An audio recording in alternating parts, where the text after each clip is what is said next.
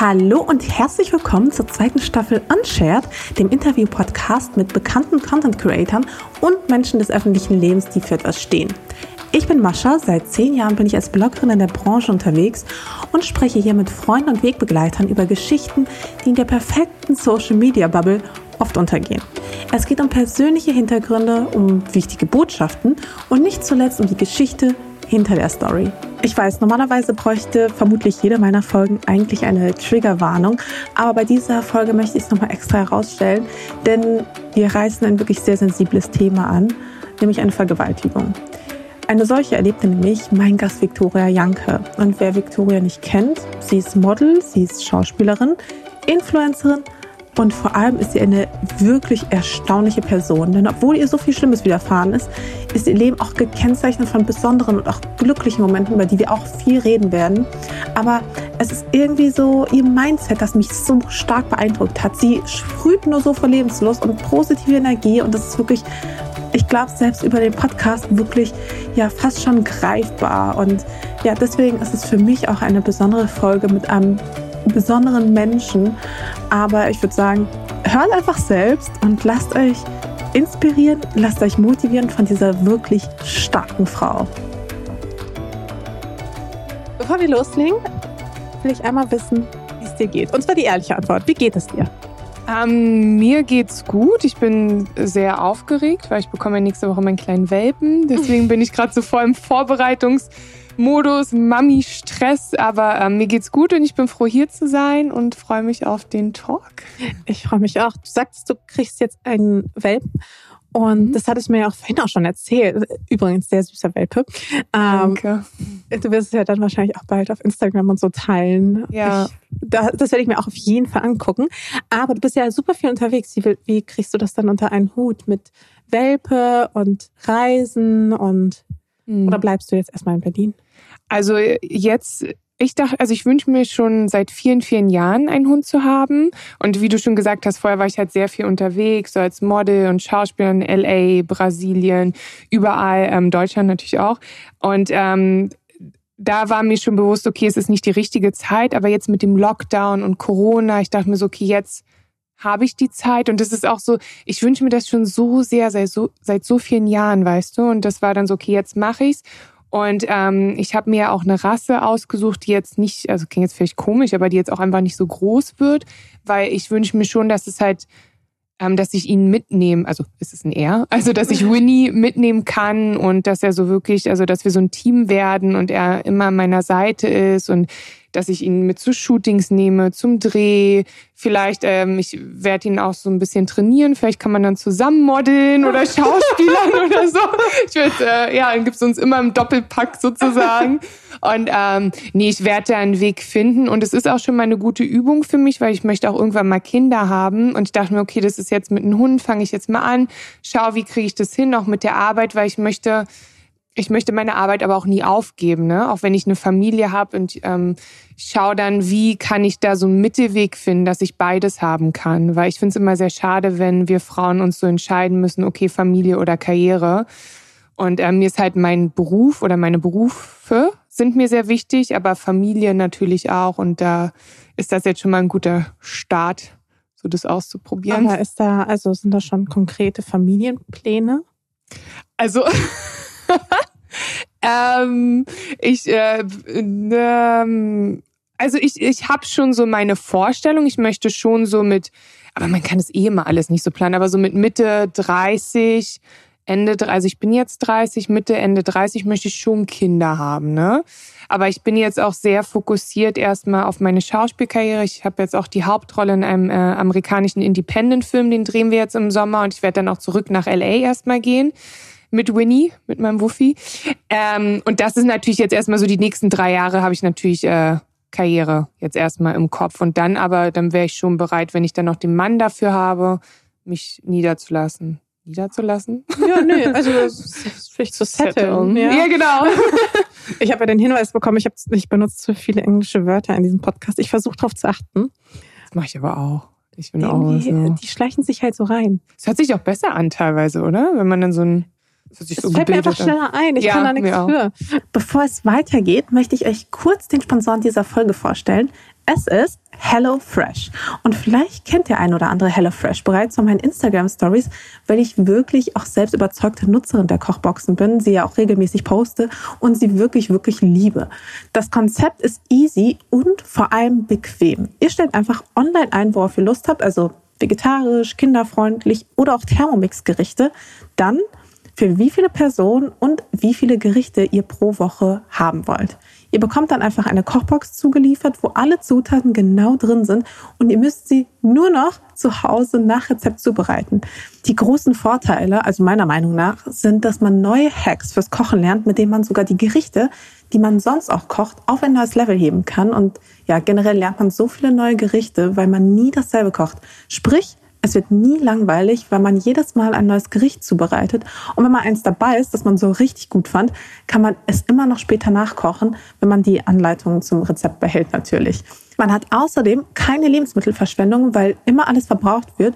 Und es ist super flexibel, weil man keine Mindestlaufzeit oder Vertragsbindung oder irgendwie sowas hat. Und man kann deswegen jederzeit pausieren oder das Abo deaktivieren. Man spart außerdem Zeit, weil man nicht mehr so oft in den Supermarkt muss. Und man spart sogar auch Geld. Meine vegetarische Zwei-Personen-Kochbox für drei Gerichte kostet regulär zum Beispiel nur 40 Euro. Und das ist deutlich weniger als das, was ich sonst für drei Gerichte für zwei Personen ausgeben würde. Und ich kann euch sagen, man wird wirklich satt davon. Also zwei Portionen sind dann auch wirklich zwei richtige Portionen. Ja, und wenn euch das jetzt überzeugt hat, dann probiert doch die HelloFresh Box selber aus.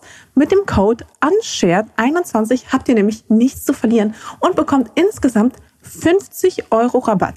Also 25 Euro auf die erste Box, 15 Euro auf die zweite Box und 5 Euro jeweils auf die dritte und vierte Box. Ihr findet alle Infos, also den Rabattcode, den Link etc. nochmal unten in den Show Notes. Und ich würde sagen, weiter geht's. Und zwar stelle ich dir fünf Entweder-Oder-Fragen und das passt nämlich jetzt gerade ganz so gut, weil du LA angesprochen hast. Mhm. Und eine meiner Entweder-Oder-Fragen ähm, ist Berlin oder LA? Oh, das ist so die schwerste Frage, weil ich liebe, also muss ich da, kann ich erklären, bevor ich an, Du kannst ja. gerne auch erklären, Hauptsache du entscheidest dich. Oh ja, Entscheidungen treffen. Ne? Also das ist voll schwer für mich, weil ähm, ich liebe LA und ich liebe aber auch Berlin, weil Berlin ist Heimat. Berlin, da bin ich aufgewachsen, hier habe ich meine Familie, meine Freunde. Berlin ist halt Heimat. Aber LA, LA, ich weiß nicht, LA, ich habe so, so, so eine Vision, seitdem ich ähm, ein Teenager bin. Ein Traum. Das, und ich, ich sehe mich immer in diesem Traum auf einer großen Leinwand in Amerika, in LA. Und ich habe immer so eine, wie so eine, so eine Anziehung nach LA, also es ist ganz, ganz interessant. Meine Schwester hat auch gesagt, ey, als du in LA warst, du, warst, du hast so glücklich gewirkt. Also LA gibt mir so viel auch vom, also ich beantworte das mal. Ich würde sagen, jetzt in den nächsten Jahren LA. Ja, Punkt. Okay. Aber Berlin trotzdem immer noch. Also ich würde, mein Plan ist es so sechs Monate LA, dann ein, zwei Monate Berlin. Aber ich glaube so meine Hauptzeit LA und dann eine gewisse Zeit Berlin. Aber wenn ich jetzt mich für eins entscheiden müsste, würde ich LA sagen. Okay, kann ich nachvollziehen, aber auch Sonnenschein, Strand. Voll schöne Menschen, geil. Oh, da sind so viele schöne Menschen, oder? Ja, es tut fast weh, oder? Ja, ich dachte mir auch so, meine Freundin hatte mich auch besucht, so, Victoria, also sie guckt sich so um, hier sind ja, was ist denn hier? Hier sind irgendwie gefühlt nur Models, nur schöne Männer auch. Ich muss nach LA. das stimmt, das ist krass, ja. Das ist richtig krass. Vor allem auch so ein bisschen so der Kontrast. Ich habe mal so einen Roadtrip gemacht ja. ähm, von LA nach ähm, San Francisco, aber auch so durch so den Death Valley und so weiter und so fort. Ja. Das ist so verrückt, weil San Francisco relativ schöne Menschen, ja. LA übertrieben schöne Menschen, aber ja. so dazwischen ist wirklich Fettleibigkeit ein Problem. Ja, das ist halt das Krasse in Amerika, ja. Dieser also, Kontrast, ne? Ist so krass. Ja. Also einfach so dieses, ja, dieser Kontrast, da bin ich überhaupt nicht ja. drauf klargekommen. Entweder ganz also wirklich so hardcore trainiert oder dann halt wirklich übergewichtig. Und in LA ist es wirklich so, weil da halt aber auch alle, sag ich mal, so Models hingehen, Schauspieler, Sänger, das ist halt wirklich so der, der Hotspot. Und dadurch sind da so viele schöne Menschen, das stimmt. Aber du hast da ja auch so viel geiles Essen, gesundes Essen Smoothies, etc. Also auch dazwischen, wir Sport. konnten uns nicht ja, wir mhm. konnten uns nicht gesund ernähren. Das Selbst stimmt. wenn wir gesagt haben, hey, wir halten mal kurz an, holen uns einen Kaffee, die haben immer automatisch in den Kaffee Schlagsahne reingemacht. Mm. Das fand ich, finde ich immer noch so widerlich. Noch mehr Zucker und, und noch Zucker. mehr Zucker ja, und noch mehr stimmt. und nur Burger und das gesündeste, out, was wir ja wirklich, nee, das ist ja noch ein, das ging ja noch einigermaßen. Den, den hatten wir ja nicht mal irgendwie auf dem Weg, sondern wirklich nur so so diese klassischen Diner, wo es dann Ja, wirklich nur so diese Pfannkuchen gab. Ja, du bist ja. Berlinerin, Ja. Eierkuchen und so diese ganzen ekligen. Also ich fand es sehr eklig.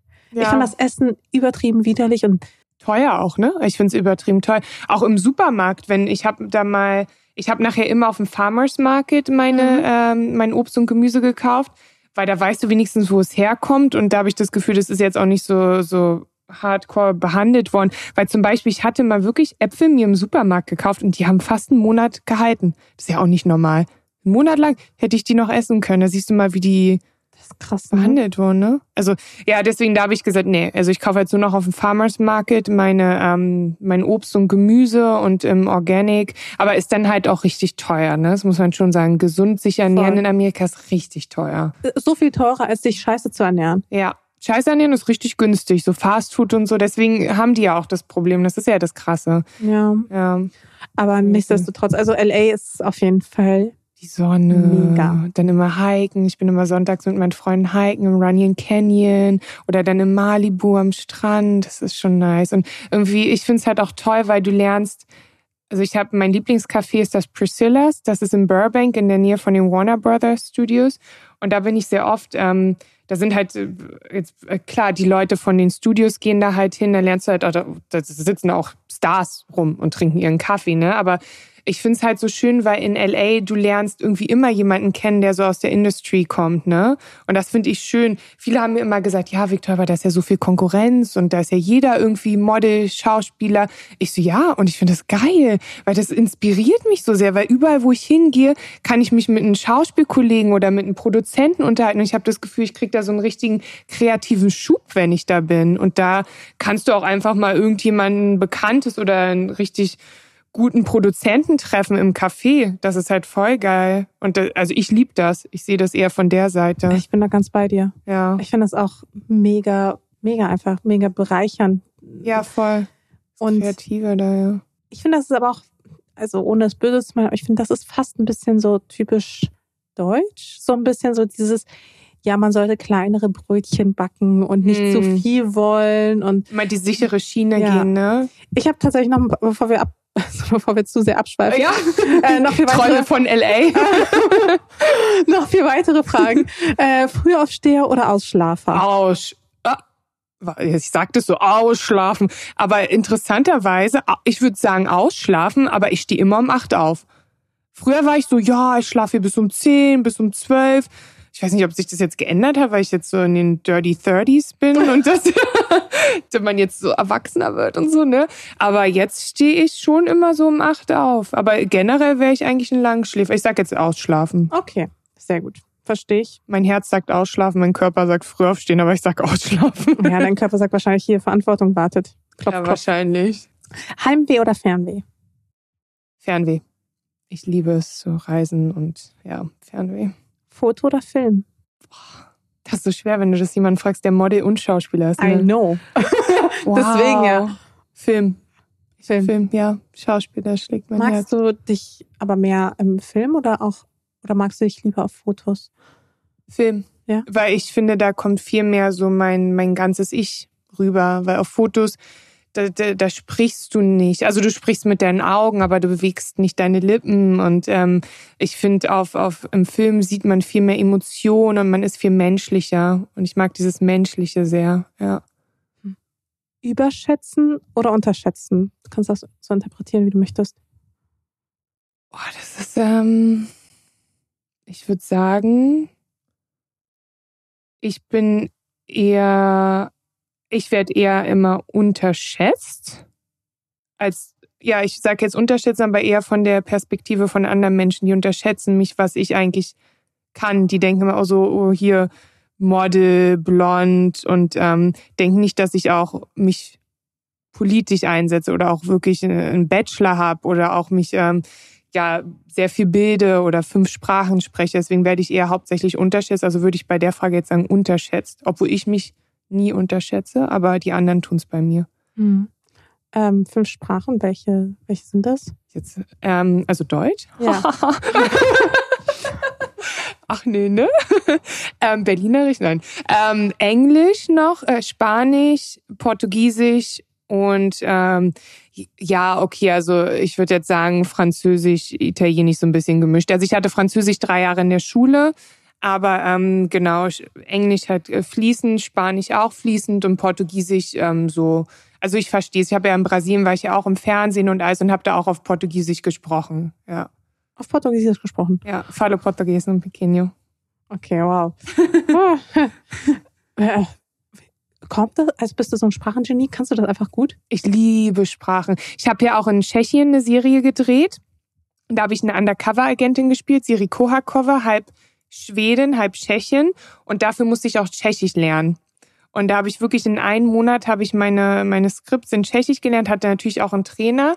Ähm, und das war eine Herausforderung. Da haben auch meine Schauspielkollegen hier in Deutschland gesagt, so krass, das hätte ich nicht gekonnt. Und ich so, ja, es war eine Herausforderung. Ich habe auch geheult, einmal sogar, weil ich dachte so, Gott, weil ich bin auch so eine Perfektionistin und ich hatte dann überall so diese Post-Trips dran mit dem Übersetzten und ich so, ich kann's nicht, ich kann nicht, aber ich mag Herausforderungen, ich liebe Sprachen. Ich finde, das ist so ein geiles Gefühl, wenn du in einem anderen Land bist und mit den Menschen auf deren, mit auf deren Sprache mit denen sprichst oder dass du es verstehst. Ich fand das so geil, weil ich habe mir selber Spanisch beigebracht. Ich war Au pair in Spanien und ich bin, ich weiß noch, ich bin ähm, jeden Tag in, in den Buchladen gegangen und ähm, meine Gastmutter, also mit der habe ich Englisch gesprochen, ich habe gesagt, sag mir mal irgendwie einen Satz auf Spanisch, so wie Hallo, wie geht's, dass die mit mir sprechen. So, dann hat sie mir das gesagt, dann bin ich dahin, habe den Satz gesagt und dann Spanier sind ja so sehr, ne, reden sehr viel und dann haben die mit mir angefangen zu reden und ich immer so, si, si, si. Ich habe eigentlich nichts verstanden, ne? Und ich immer so, si, habe mir dann aber so ein paar Wörter gemerkt, die ich so cool fand und dann bin ich nach Hause und dann habe ich mir das aufgeschrieben, dann habe ich meine Gastmutter gefragt, was heißt das, was heißt das?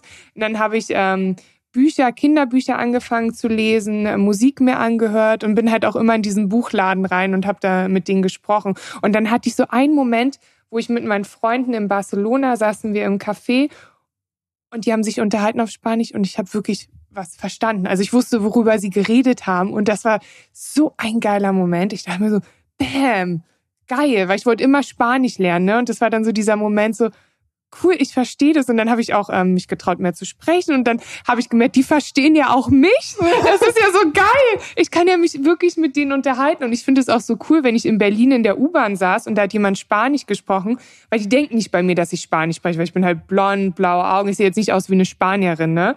Und ich finde das auch so cool, dann dann zuzuhören, was die halt erzählen, wenn die sich halt auch nicht so beobachtet fühlen oder so. Ne? Also ich liebe Sprachen über alles. Ich, ich würde auch voll gern noch viel mehr Sprachen lernen. Russisch, Chinesisch.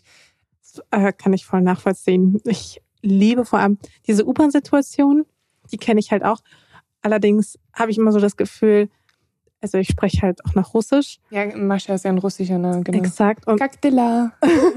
Хорошо.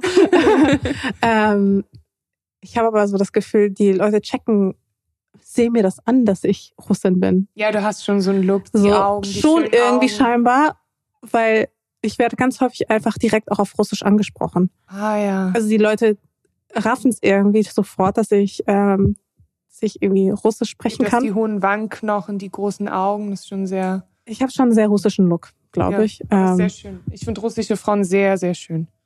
Finde ich auch, finde ich auch. Aber Ja. ich glaube, so in jeder, also ich kann, ich finde, jede Kultur hat irgendwie schöne Voll. Frauen. Absolut, auch Brasilianerin. Aber ich finde es mit dem Russisch interessant, wenn du das gerade sagst, weil als ich in LA gelebt habe oder auch in Tschechien und so, ich werde auch voll oft auf Russisch angesprochen, so gleich direkt.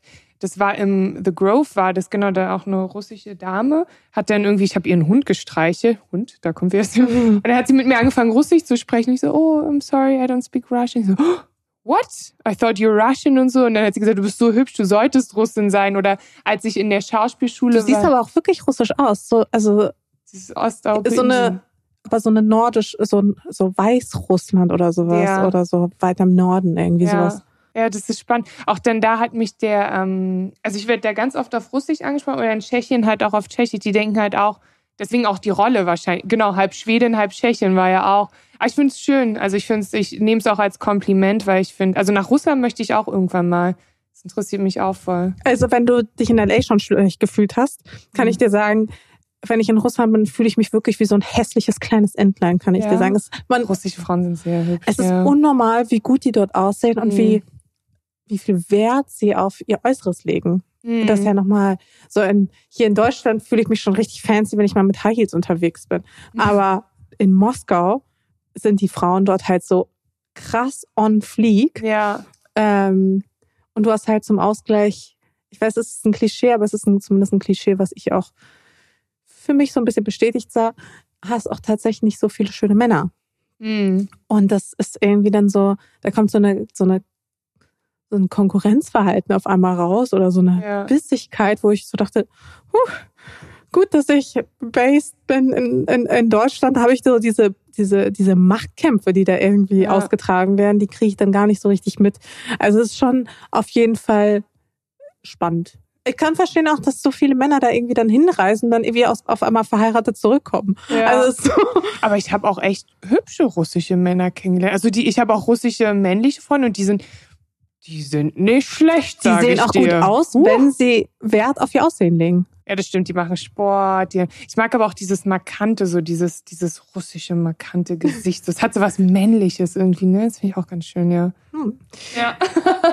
Okay, sollen wir hier so ein kleines die hier zuhören, Victoria Single, schreibt mich an. Auf Russisch. Kaktela, da. Du würdest sogar Russisch lernen. Ja, voll. Kein Problem. Ich werde die Schwiegermama werde ich beeindrucken, die Mamuschka. ähm, reden wir mal kurz erstmal über deinen Beruf. Zwölf Jahre bist du schon Model. Nee, länger, ne? 16 habe ich angefangen, ich bin jetzt 30, ja, schon länger. 14 Jahre, alter Falter. Ähm, Lange, ne?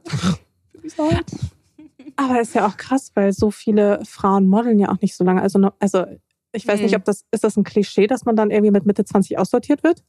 Damals, das klingt jetzt auch wieder so damals, ähm, aber damals muss man schon sagen, war das schon so. Das war wirklich, dass man mit 15 am besten anfängt zu modeln und dann bist du mit Mitte 20 bist du schon alt. Ähm, ich muss aber sagen, die ganze Modelbranche hat sich gewandelt. Also ich merke es ja jetzt auch, also ich habe das Gefühl, jetzt mit meinen 30 Jahren ähm, läuft es eigentlich sogar fast noch besser, weil was, also man muss dazu sagen, man hat halt jetzt auch weniger Konkurrenz. Ne? Also wenn man sich gut hält sozusagen zwischen 30 und 40, kann das ein richtig guter Markt sein, weil halt da weniger erstens weniger Konkurrenz ist und zweitens ähm, kriege ich jetzt zum Beispiel Angebote für so Automarken, Alkohol, High-End, so weißt du, so, so ähm, Schmuck halt, was so ein bisschen in die High-End-Richtung geht. Weil da, da, da sieht es halt auch komisch aus, wenn du jetzt ein 17-jähriges Model dahinstellst oder Alkohol geht ja auch nicht so oder Werbespots für große Automarken. Und es ist, oder Parfum ja auch. Das hat sich auf jeden Fall gewandelt, die ganze Branche. Aber früher war das auf jeden Fall so, dass du mit 25 dann schon zu alt warst. Aber ähm, jetzt auch mit den Best-Ager-Models, Curvy-Models, die Branche hat sich schon auf jeden Fall also finde ich sehr gut äh, geändert.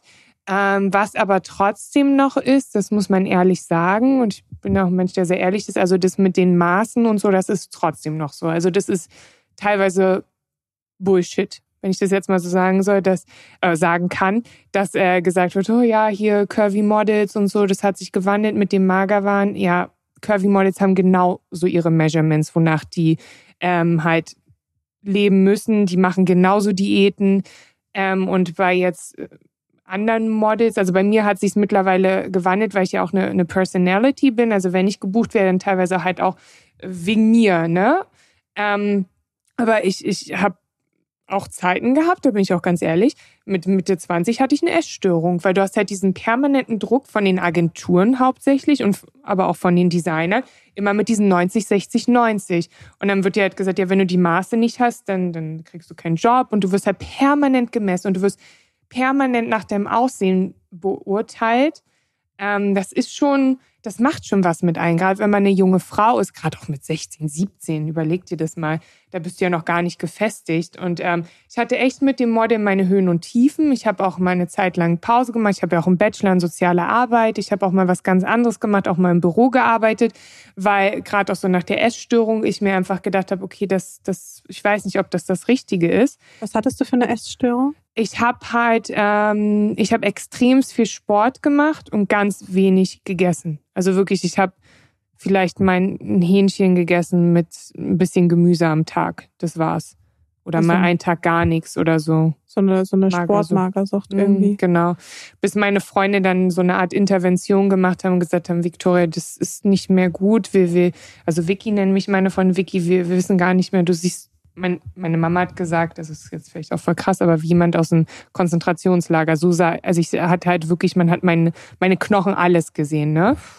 Das war schon hart, aber ich habe das, ähm, das hat mich auch härter gemacht, sage ich mal so. Und ich liebe das Modeln auch. Und ich habe dann irgendwann für mich beschlossen, okay, ich bin so, wie ich bin. Und entweder akzeptieren mich die Agenturen und die Kunden so, wie ich bin, oder halt nicht. Aber dann möchte ich auch nicht mit denen zusammenarbeiten. Weil warum? Das ist mein Leben. Warum sollte ich mich denn jetzt gesundheitlich und auch psychisch kaputt machen für jemanden anderen? Und ich muss auch sagen, nachdem ich da so meine, das hat natürlich auch Jahre gedauert, als ich dann meine, so mein, meine Gedanken auch geändert habe, dann kamen auch viel mehr Jobs interessanterweise, ne? Und ähm, ich, ich bin mit dem Modeln, ich lieb's, aber ich bin auch immer ein bisschen hin und her gerissen und ähm, ich wollte eigentlich auch immer Schauspielerin sein, weil im Schauspiel finde ich zum Beispiel schön, klar, da kommt es auch aufs Aussehen drauf an, sind wir mal ehrlich. Ist irgendwie, Schauspiel ist ja auch so eine ähnliche Branche, aber da kommt es halt auch drauf an, wie, wie menschlich du sein kannst vor der Kamera und du kannst dann auch noch als Schauspielerin vor der Kamera stehen mit 50, 70, 90 Jahren, was ja auch mein Ziel ist. Und das finde ich halt so, so wunderschön. Und ich sage immer so, mit dem Schauspiel habe ich die Liebe meines Lebens entdeckt, weil als Schauspielerin ich lerne so viel über mich selbst, über meine Emotionen, aber ich lerne auch so viel über andere Menschen, weil du versuchst ja so menschlich wie möglich zu sein. Du beobachtest Menschen, du hörst aktiv zu und ich finde, das ist ähm, so eine Bereicherung für mein Leben. Und da kommt halt keiner mit einem Maßband und sagt jetzt, oh, hast du jetzt hier drei Zentimeter am Po zugelegt? Das geht ja gar nicht. Weil die Modelagenturen, die haben halt wirklich einen dann auch immer regelmäßig kontrolliert, ne? Dann auch auf Social Media geschaut, was isst du? Dann so, okay, jede Woche zu messen. Warte mal, ganz kurz. Die haben auf Social Media geschaut, was du isst. Ja, meine Agenten sind mir natürlich auch gefolgt, also meine Booker, und die haben dann halt auch, wenn man dann irgendwie mal sowas gepostet hat, Stück Schokolade, so, ja, aber dann so, ne, dann morgen wieder Sport machen, ne? Boah, das ist schon hart. Ja, es ist schon Druck. Und ich muss auch sagen, das hat irgendwie schon immer noch was mit mir gemacht. Das kriege ich auch mit, ähm, wenn ich mit meinen Freunden rede, die sagen auch, ich habe teilweise so eine gestörte Wahrnehmung. Ich habe ich hab das, mich damit jetzt also ja, actually, jetzt fange ich an Englisch zu reden, actually.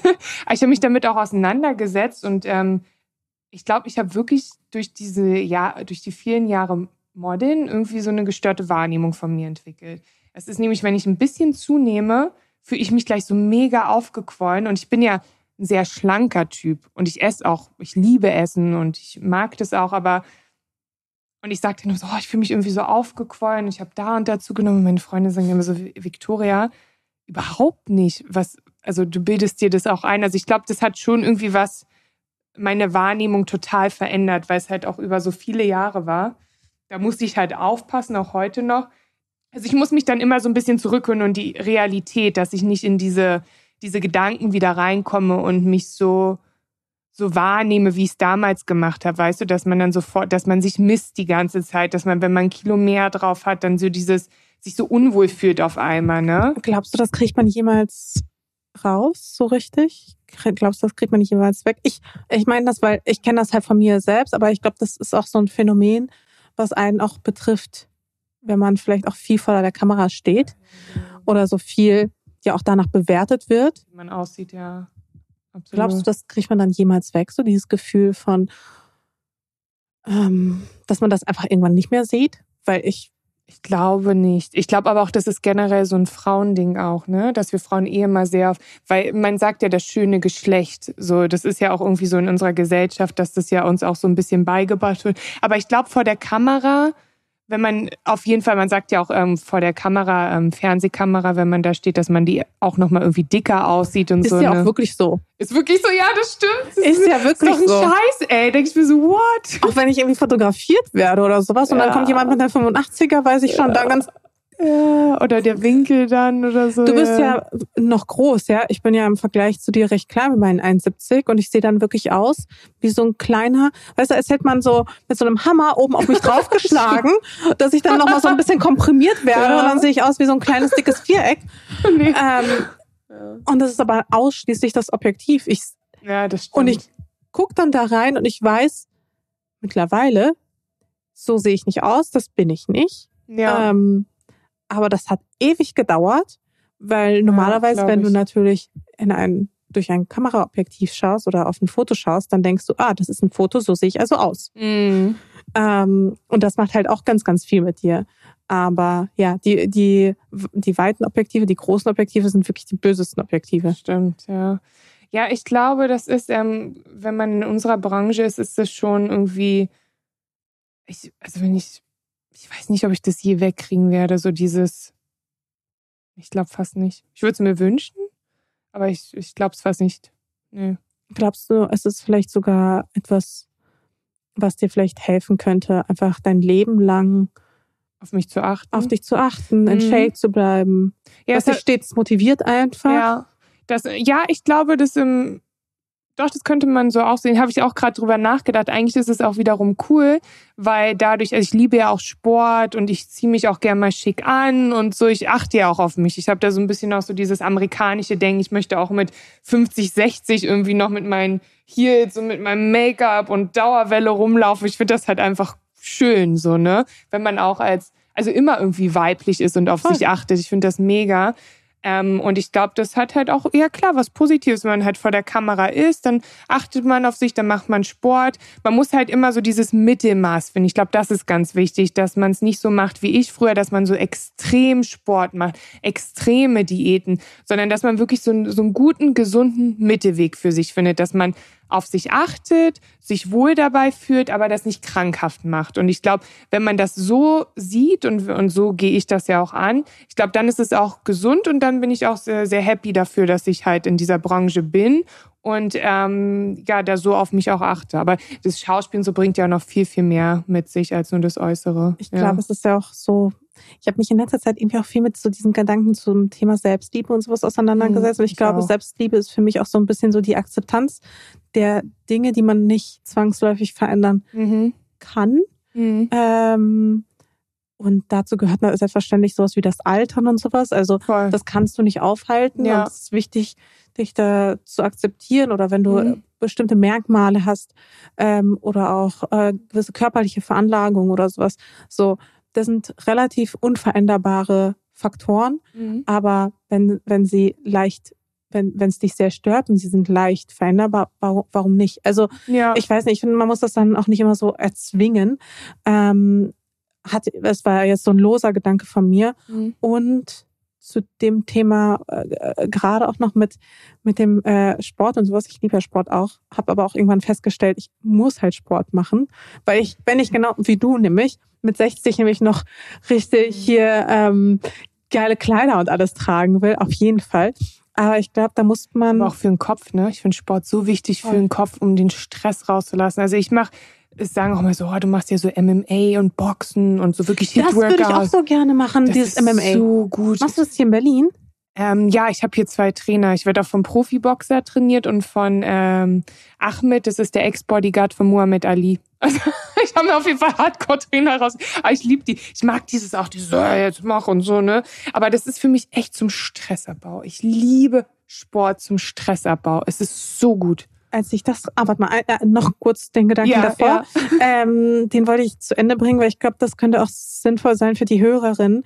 Mhm. Ähm, würdest du mir da auch zustimmen, dass man einen Weg finden muss, ähm, sich vielleicht auch fit zu halten und zwar langfristig? Also wenn man sagt, zum Beispiel, ich weiß nicht, mein, mein gesundes Maß sind dreimal die Woche Sport. Mhm. Viermal die Woche wird schon stressig für mich. Mhm.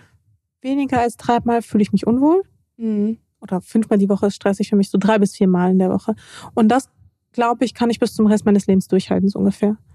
Ja, ich glaube, das ist sehr wichtig, dass man so einen Weg für sich selber findet. So weißt du, zum Beispiel meine Schwester, die ist so, die trainiert einmal in der Woche und das reicht ihr und das macht sie happy und da fühlt sie sich wohl. Ich glaube, das ist immer so, wie du dich damit fühlst. Zum Beispiel Mhm. früher habe ich ja ähm, teilweise zweimal am Tag trainiert, ne, aber wo es halt auch dann nicht das Gesündeste war. Und jetzt sage ich auch so drei bis viermal, aber ich habe auch, ähm, wie du gesagt hast, ich akzeptiere auch mal wirklich so Tage oder Momente, wenn es mir auch einfach nicht gut geht. Und wenn ich jetzt zum Beispiel während des ganzen Lockdowns habe ich halt einfach gemerkt, ich hatte keine Kraft und keine Energie, jetzt äh, ein Homeworkout zu machen. Und äh, weißt du, du siehst dann auf Social Media, wie alle irgendwie ihren Bananenkuchen backen und alle machen Workout, alle sind so produktiv. Und ich war einfach so, nee, ich habe keinen Bock. Ich will jetzt einfach nur Netflixen und meine Chips hier essen. Und ich habe da noch 10 Kilo zugenommen. Und es war ja so, ups. Aber dann dachte ich mir, und das habe ich auch gelernt, ich so, okay, das ist vielleicht auch das, was mein Körper jetzt einfach auch mal gebraucht hat. So weißt du, einfach mal so ein paar Kilos mehr, einfach mal, dass man mal gar nichts macht, weil ich bin halt so ein Mensch, der immer sonst sehr viel unterwegs ist. Ich bin vielleicht mal drei Tage am Stück zu Hause, wenn überhaupt. Und dann auch mal Wochen oder in, als ich in Tschechien gedreht habe, bin ich mal einen Monat weg oder so, ne? Und ich glaube, mein Körper hat es auch einfach mal gebraucht, mal einfach gar nichts zu tun. Einfach wirklich mal Film anschauen. Wirklich so einen Monat lang habe ich das fast gemacht, immer Filme geschaut, Chips gegessen, alles, was ich essen wollte. Und das war dann so, okay, das ist jetzt mein Körper gerade so, wie er ist. Und jetzt merke ich aber, ich hätte jetzt irgendwie doch wieder, ich brauche Sport für mein seelisches Wohl auch. Und jetzt fange ich halt langsam wieder an. Und jetzt bin ich gerade so, sag ich vielleicht ein Kilo, zwei Kilo abgenommen oder wie auch immer. Ich wiege mich aber auch gar nicht, habe auch gar keine Waage mehr zu Hause. Und ähm, klar, dann kam natürlich meine Modelagentur und war so, oh, send uns mal deine aktuellen Maße. Und dann ging es halt natürlich wieder los, ne? Aber ähm, da war ich dann so, okay, ich habe denen dann auch meine, hier Fashion Week, auch meine richtigen Maße gesagt. Ich habe aber auch ganz ehrlich gesagt, ich habe zugenommen. Das sind meine Maße, ist auch voll okay, wenn ihr mich nicht buchen wollt, aber ich werde mich jetzt nicht runterhungern hungern bis dann und dann ähm, oder generell halt nicht. Und das war so, nee, alles okay. Wir haben auch, äh, wir haben, wir haben die Kleider ein bisschen weiter geschneidert und so. Also die haben doch, keine Ahnung. Äh, und dann war das auch okay. Und dann bin ich ja auch zwei Shows gelaufen und alles. Und dann, das geht ja, ich sag ja immer, es gibt immer irgendwie so einen Weg. Man muss halt ähm, schauen, was passt zu mir und auch einfach mal akzeptieren, ähm, dass man vielleicht auch mal jetzt sich anders entwickelt oder der Körper jetzt auch einfach mal was ganz anderes braucht. Und wenn man halt dreimal die Woche Sport braucht, um sich da wohlzufühlen, dann ist das voll, voll okay. Und wenn man mal irgendwie monatelang keinen Sport machen will, ist das, glaube ich, auch okay. Ich finde es immer noch faszinierend mit diesem, mit dem MMA. Ich glaube, irgendwann, ey, wenn Gehen es wir ein, mal zusammen ja, nach bitte. dem Lockdown. Ich glaube, das wäre genau mein Sport. so richtig schön gegen den Sandsacker und das ist schon das, boah, das lässt schon richtig Frust und alles kannst du auch richtig rauslassen, ja. Ja, ich habe schon lange überlegt, welcher Sport so richtig gut zu mir passen würde. MMA. Und auch so im Freundeskreis so gefragt, also Menschen, die mich gut kennen, so, was würdest du sagen, was für ein Sport passt Ja. mir? Und ich sag mal, Kampfsport war da ganz oben an der Liste. Ja, ja. Das ich glaube, das ist wirklich so mein, mein Sport. Da kann ich mich so richtig auspowern und auch runterkommen. Total. Machen wir, sobald es möglich ist, dann gehen wir beide da mal. Auf jeden Fall, weil ich irgendwie so, so, so diesen, diese aggress so aggressive Einzelsport ja, ich weiß, was du meinst. Ich habe das auch. Ich, ich brauche das ohne auch Bälle. Richtig. Ohne Bälle. Ja, Bälle ist auch gar nichts. Bälle ist, äh, ich kann keine, Ich also, auch nicht. Basketball, Volleyball in der Schule mache ich so, oh Gott, nee. ich hab's aber du hast nicht. doch Rugby auch gespielt. Ist da nicht auch Touch Rugby. Genau, da, Da ist ist, doch ein Ball, aber der ist oval. und man äh, schmeißt ihn ja ganz. ein. Aber Touch Rugby ist ja auch sehr raff. Also es ist ja trotzdem, es war die softere Variante von Rugby und ich habe das ja richtig professionell gespielt, Weltmeisterschaft in Australien ähm, und war auch boah, so oft im Krankenhaus mit Verletzungen. Das ist schon trotzdem brutal, weil du, du divest ja auch, wenn du so zu der Ziellinie rennst, da springst du ja auch, also divest, also schlitterst da ja auch richtig lang. Und auch wenn die dich, ähm, ja, so dieses diese Touches, die wir haben, das ist ja auch richtig so mit Schubsen eigentlich. Das ist ja nicht so, oh, ich habe dich angefasst. Das- Und es ist sehr schnell und sehr strategisch. Und es spielen, also ich habe gemixt gespielt, Frauen und Männer zusammen. Hm. Ähm, und es war schon, also es war auch schon echt äh, brutal. Meine Modelagentur hat ja auch gesagt, Victoria, du musst dich jetzt mal entscheiden, weil du kommst ja andauernd mit blauen Flecken und irgendwelchen, also sie hat auch wirklich äh, Knieprellung, Wasser im Bein, Krankenhaus, alles Mögliche schon durch. Äh, Bänderprobleme. Also es ist schon trotzdem sehr brutal. Aber der Ball, ähm, das ist, das wirfst du ja ganz anders. Das hat was ganz, ganz anderes als jetzt so reines Volleyball oder so. Es ist einfach eine Sportart, die ich für mich entdeckt habe, die halt auch sehr international ist. Ne? Kommt ja aus Australien, Neuseeland, dahin die Ecke, UK. Ist ja eh so, wo ich mich so ein bisschen hingezogen fühle. Ich liebe ja auch American Football. Ehrlich? Ja. Super Bowl, oh, in LA, in den Hills haben wir die äh, Super Bowl, wann war das? 2019, glaube ich, gesehen. Ich weiß gar nicht. Football kommt ja immer mehr hier irgendwie nach Deutschland. Ja, ne? voll. Hast du es auch geschaut jetzt? Nachts warst du so Nee. lange wach? Ich, Also ja. ich interessiere mich ehrlich gesagt 0,0. Also ich kann, ich, ich verstehe es nicht, warum Menschen Sport schauen. Ich, Echt? ich fühle es einfach gar nicht. Doch, ich mag schon. Also so gewisse Sportarten, ne? Also, aber ich bin dann auch so ein Mensch, der sagt, okay, ich mache den Sport lieber, aber so zum Beispiel so American Football, aber ist auch wegen der Show und so ganz geil, weißt du? Da, bei American Football ohne Scheiß interessiert mich nur der Gossip. Ja. ja, die Performance und so sind immer geil, die Musiker und so, also die. Das, aber das meine ich eigentlich gar nicht, sondern mein Freund ist riesiger Football-Fan. Ja. Sein Herz schlägt für die Browns. Ah, okay. Cleveland cool. Browns, keine Ahnung, warum ausgerechnet die. Er hat keine Verbindung dazu. Es sind halt so ein bisschen die Underdogs, die, so nee. die schlechtesten irgendwie in dieser ganzen Liga. Und was ich teilweise immer spannend finde, ist bei, im amerikanischen Football, die Leute, die da gedraftet werden, also die quasi aufgestellt werden in den Teams, mhm. sind ja ganz spezielle Charaktere. Also häufig Voll. kommen sie irgendwie aus sehr ärmlichen Verhältnissen, ähm, haben schwierige Hintergründe etc. In Amerika ist das ja sowieso nochmal so verstärkt. Ja, ähm, und das ist quasi so deren Aufstiegschance. Chance, ja. Aber ganz häufig drehen die, also die dann oftmals einfach, die drehen dann einfach am Rad. Mhm. Und ähm, da kommen dann wirklich so Geschichten, wo da, wo dann irgendwie einer rausgeschmissen wird aus dem Team, weil er mit seinen Kumpels von früher noch irgendwie so einen Banküberfall gemacht hat und nur so kranke Scheiße. Und du denkst, das, das darf doch nicht wahr sein. Warum machen die das denn? Oder irgendwelche Dramen, die sich da abspielen, ja. die du halt irgendwie, ich sage, wenn du dich für europäischen Fußball interessierst, da gibt's sowas einfach nicht. Da gibt's nicht so Aus, Ausfälle einfach, mhm. sondern in Europa haben wir ja ganz andere Verhältnisse teilweise und da passiert das jetzt auch nicht so krass wie, wie vielleicht in Amerika, wo du dann diese verrückten Lebensläufe hast. Und da interessiert mich natürlich schon, wer schon wieder irgendeinen krassen Scheiß gebaut hat oder mit wem er sich angelegt hat. Richtig oder American Gossip da, ja. Aber das wirklich. Mascha voll dabei mit den Chips. Andere schauen American Football, Mascha interessiert. Wer hat die Bank überfallen? Okay. Nein, ich finde einfach diese Abgründe. Ich verstehe das dann natürlich auch teilweise nicht. Warum macht man sowas? Mhm. Aber ähm, ist jetzt nur so eine Geschichte, die mir irgendwie eingefallen ist, aber da gibt es so ganz viele, mhm. viele von denen und äh, mein Freund weiß schon ganz genau, so die Geschichten, da, für die interessiere ich mich, die erzählt ja. er mir dann auch mal ganz äh, brühwarm. Ja. Ähm, weil das spielt sich, das ist schon witzig irgendwie, auch mit den Trainern so. Das ist echt verrückt. Das ist eine ja. richtig verrückte Welt. Generell Amerika ist. Amerika ist eh so ein bisschen crazy und alles ein bisschen over the top, alles größer und noch spektakulärer und noch mehr Drama und so. Das ist halt so Amerika, ne? Aber da kannst du es halt auch wirklich vom Tellerwäscher zum Millionär, wie du gerade auch gesagt hast, ne? Da wird wirklich auch jungen Männern, äh, die vielleicht äh, aus wirklich schwierigen Verhältnissen kommen, wird dann eine Möglichkeit gegeben durch den Sportler. Das ist halt wieder schön. Amerika, ich liebe Amerika, aber es ist natürlich auch oh, das Sozialsystem, das Gesundheitssystem ist da echt eine Katastrophe. Ne? Da können Voll. wir schon sehr dankbar hier in Deutschland sein. Das ist oh. Ich finde, nee, also alles gut. Ähm, was ich auch finde in Amerika, das ist halt natürlich so diese soziale Schere ist natürlich noch krasser. Ja, und auch dieser amerikanische Traum. Die Obdachlose, das hat ja. mir so im Herzen wehgetan, als ich in LA war. Und ich glaube, jetzt nach, also mit der Pandemie ist es noch krasser, weil viele halt nicht ihre Mieten zahlen konnten. Und mir tat es so im Herzen weh, äh, die, die ganzen Obdachlosen da zu sehen. Und ich hätte am liebsten jenen geholfen. Und das ist, ähm, das, ähm, ja, das hat mich sehr belastet, muss ich sagen, weil ich würde am liebsten immer gern allen helfen. Es geht natürlich nicht immer alles, aber ich habe dann auch teilweise Essen und so Dinge gegeben oder ja, es ist schwierig. Das, das ist wirklich was, was mich dann in Amerika wirklich sehr, sehr stört. Ne? Dieses, ähm, die sozialen Probleme, dann natürlich jetzt ist ja politisch, hoffentlich geht es jetzt langsam ein bisschen besser und so, ne?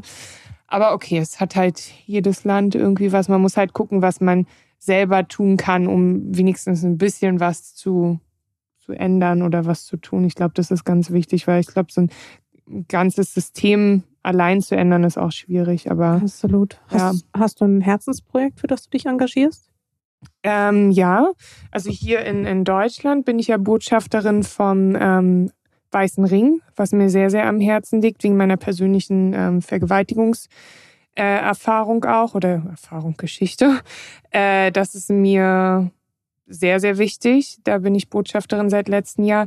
Dann bin ich noch Botschafterin von Tribute to Bambi und unterstütze Active Learning. Das ist ein, ähm, ja, ein Projekt für Kinder, ähm, ein Sport und ja, Bildungsprojekt würde ich es nennen.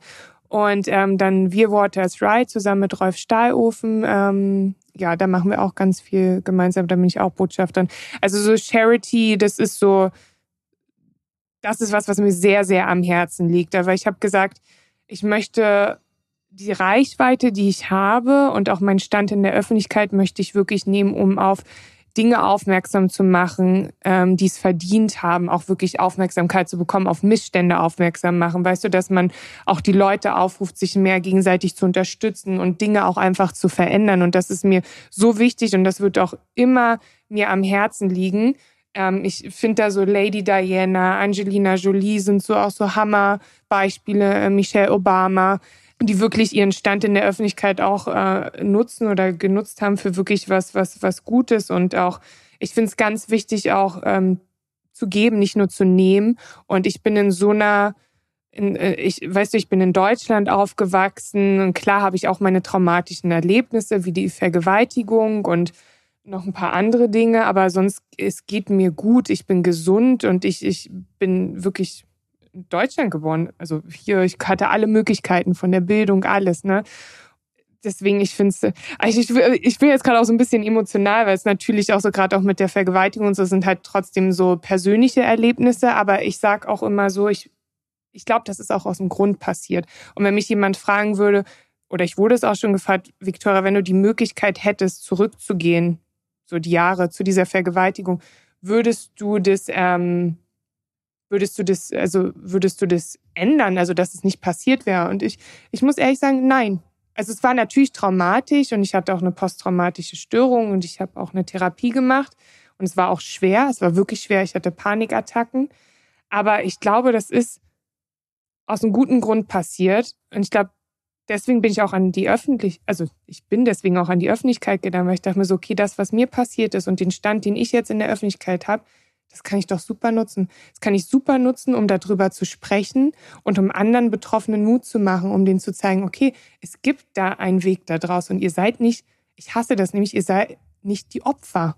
Im Gegenteil, ihr habt sowas erlebt, ihr seid sehr starke Menschen, dass ihr noch hier seid, dass ihr jeden Tag aufsteht, dass ihr zur Arbeit geht. Das ist stark, dass ihr seid alles andere als ein Opfer. Und wenn man sich mal überlegt, in Deutschland, jede vierte Frau hat einen Übergriff sexueller Gewalt erlebt. Das ist auch einfach ein Thema, worüber wir sprechen müssen. Und es wird leider noch nicht so viel darüber gesprochen und es wird, es findet auch sehr viel Stigmatisierung statt. Gerade von Frauen auch. Ich wurde auch ganz oft gefragt, was hast du denn getragen an den Abend? Weißt du, das sind so Fragen, wo ich mir denke, so, es ist scheißegal, was ich getragen habe, auch wenn ich nackt im Park liegen würde. Kein Mensch der Welt hat das Recht, mich anzupacken. Voll. Ich finde es mega beeindruckend, dass du da an die Öffentlichkeit gegangen bist. Also einfach so dieser Mut, sich so verletzlich zu zeigen und auch Verletz Angriffsfläche zu bieten. Und mhm. ähm, das war ja auch ursprünglich auch so ein bisschen auch eine meiner Motivationen, dich dich auch zu fragen, ob, ob du in den Podcast kommen möchtest, weil ich glaube auch, das ist, also ich glaube, nicht nur ich glaube, es ist halt ein super wichtiges Thema, was Absolut. über das so wenig gesprochen mhm. wird, ähm, obwohl es ja teilweise auch Alltag ist und obwohl mhm. wir Frauen, also ich hatte auch schon sexuelle ähm, Übergriffigkeit erfahren, mhm. aber immer abgetan als so, ja, das passiert jedem Mal. Und ja, genau. Mhm. was stellst du dich denn so an? Und so auch, mal der Arschkrabscher da oder mal so ein Spruch. Mhm. Ja, und auch genau. mal irgendwie, ja, habe ich jetzt irgendwie nicht deutlich genug gesagt, dass ich das jetzt eigentlich nicht möchte. Mhm. Hätte ich das, äh, hätte ich vielleicht doch mal anders reagieren sollen und dann wäre das vielleicht nicht passiert, wenn ich nicht so und so gehandelt hätte. Also weißt du, so dieses, ja. dass wir Frauen halt ähm, die Schuld bei uns suchen. Ja, genau, die genau. Schuld bei uns suchen, aber auch häufig auch uns auch Schuld gegeben wird. Also es ist ja nicht Absolut, ja. Ähm, nur eine Sache, dass, dass es von uns aus kommt, sondern dass es auch von außen ja auch passiert. Deswegen finde ich es unfassbar beeindruckend über deine, dass du über deine Erfahrungen gesprochen hast und etwas, wo ich auf jeden Fall aufschaue, weil ich glaube, ich kann, ich könnte das nicht, ich kann das nicht. Aber ich finde es eh beeindruckend, weil wenn man sich mit dir beschäftigt, das fand ich so krass, weil ähm, du ja sehr viel erlebt hast Mhm. Und ähm, leider auch sehr viel, in dem ich mich selbst auch wiedergefunden habe, mhm. in, in, in leider auch sehr vielen negativen Sachen.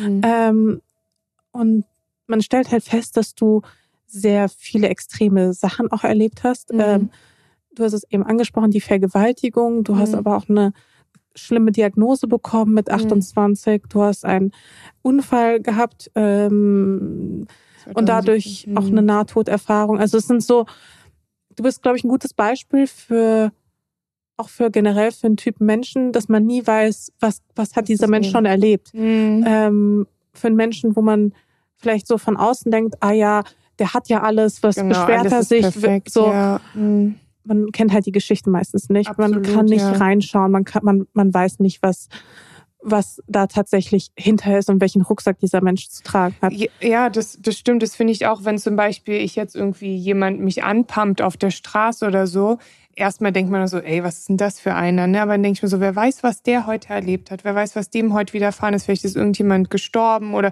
also jetzt ist es so mal so platt ja. gesagt. Aber wie du das gerade gesagt hast, es wirkt, oder gerade auch so, wenn wir, wir zeigen uns ja auch auf Instagram und wenn man in der Öffentlichkeit steht, die Menschen denken halt, okay, es ist ja alles so schön, das, das, ja. das Leben, was die führen. Aber wir sind ja auch Menschen, ganz normale Menschen und auch äh, generell, man, wie du gesagt hast, hast du sehr schön gesagt, man weiß nicht, was die andere Person eigentlich durchlebt hat und was für, ein, für Steine, was für einen Rucksack die mit sich trägt. Ne? Und ich glaube, da ist so ein bisschen Rücksicht äh, ganz wichtig und dass man, und das finde ich auch ganz wichtig, auch einfach mal die Menschen kennenlernt und auch aktiv zuhört und schaut, okay, was hat der Mensch eigentlich schon alles erlebt und ähm, steckt dann noch viel mehr dahinter und ähm, ich glaube, ich, mein Leben ist auch ein gutes Beispiel dafür, wie das Leben auch einfach ist. Das Leben hat seine Höhen und Tiefen und das Wichtige ist, dass man aber aus diesen Tiefen wieder herauskommt und aufsteht und sich da rauskämpft, weil dann äh, kommt auch wieder ein sehr schönes Hoch. Das zeigt ja mein, mein Leben auch mit meinen amerikanischen Kurzfilmen und dass ich jetzt auch die Hauptrolle in einem amerikanischen Film habe und alles so, was ich noch erlebt habe. Ne? Das ist mir... Ähm, dafür bin ich ja auch sehr dankbar, ne? Und das ist, ist mir auch sozusagen gegeben worden. Aber trotzdem frage ich mich, woher nimmst du diese Kraft?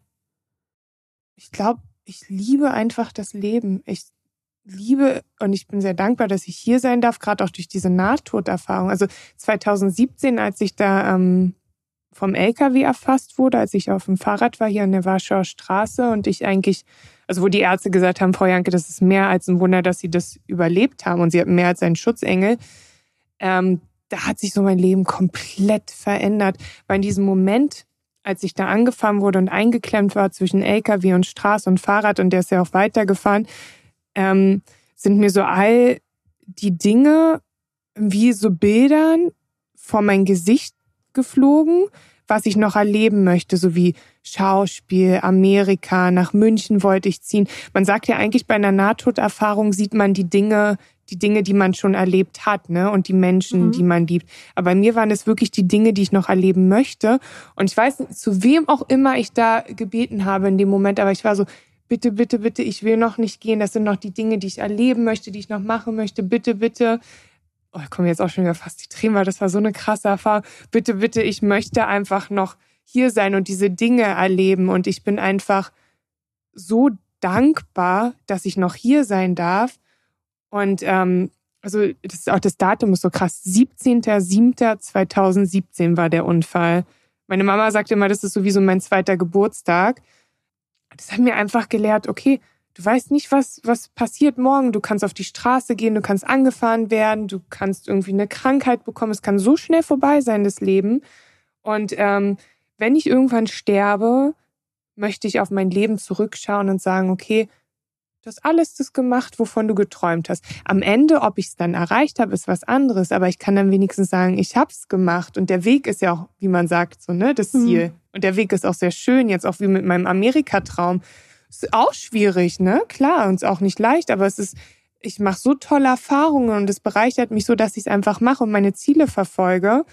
Und äh, ich glaube, daher nehme ich einfach meinen mein Mut, so dass ich, dass ich das Leben, ich sehe es als Geschenk, auch wenn es schwierig ist. Und manchmal bringt uns das Leben ja auch was, was uns dann nur noch stärker macht, wie zum Beispiel, guck mal, meine Vergewaltigung, jetzt mache ich anderen Frauen Mut. Ich habe ja auch ähm, RTL darüber gesprochen und auch viel in der Öffentlichkeit. Mir haben so viele Frauen geschrieben, die sich geöffnet haben, die gesagt haben, Victoria, vielen Dank. Ich habe mich, ich habe genauso was Gleiches erlebt. Ich habe mich nie getraut, darüber zu sprechen und ich dachte auch immer, ich bin allein.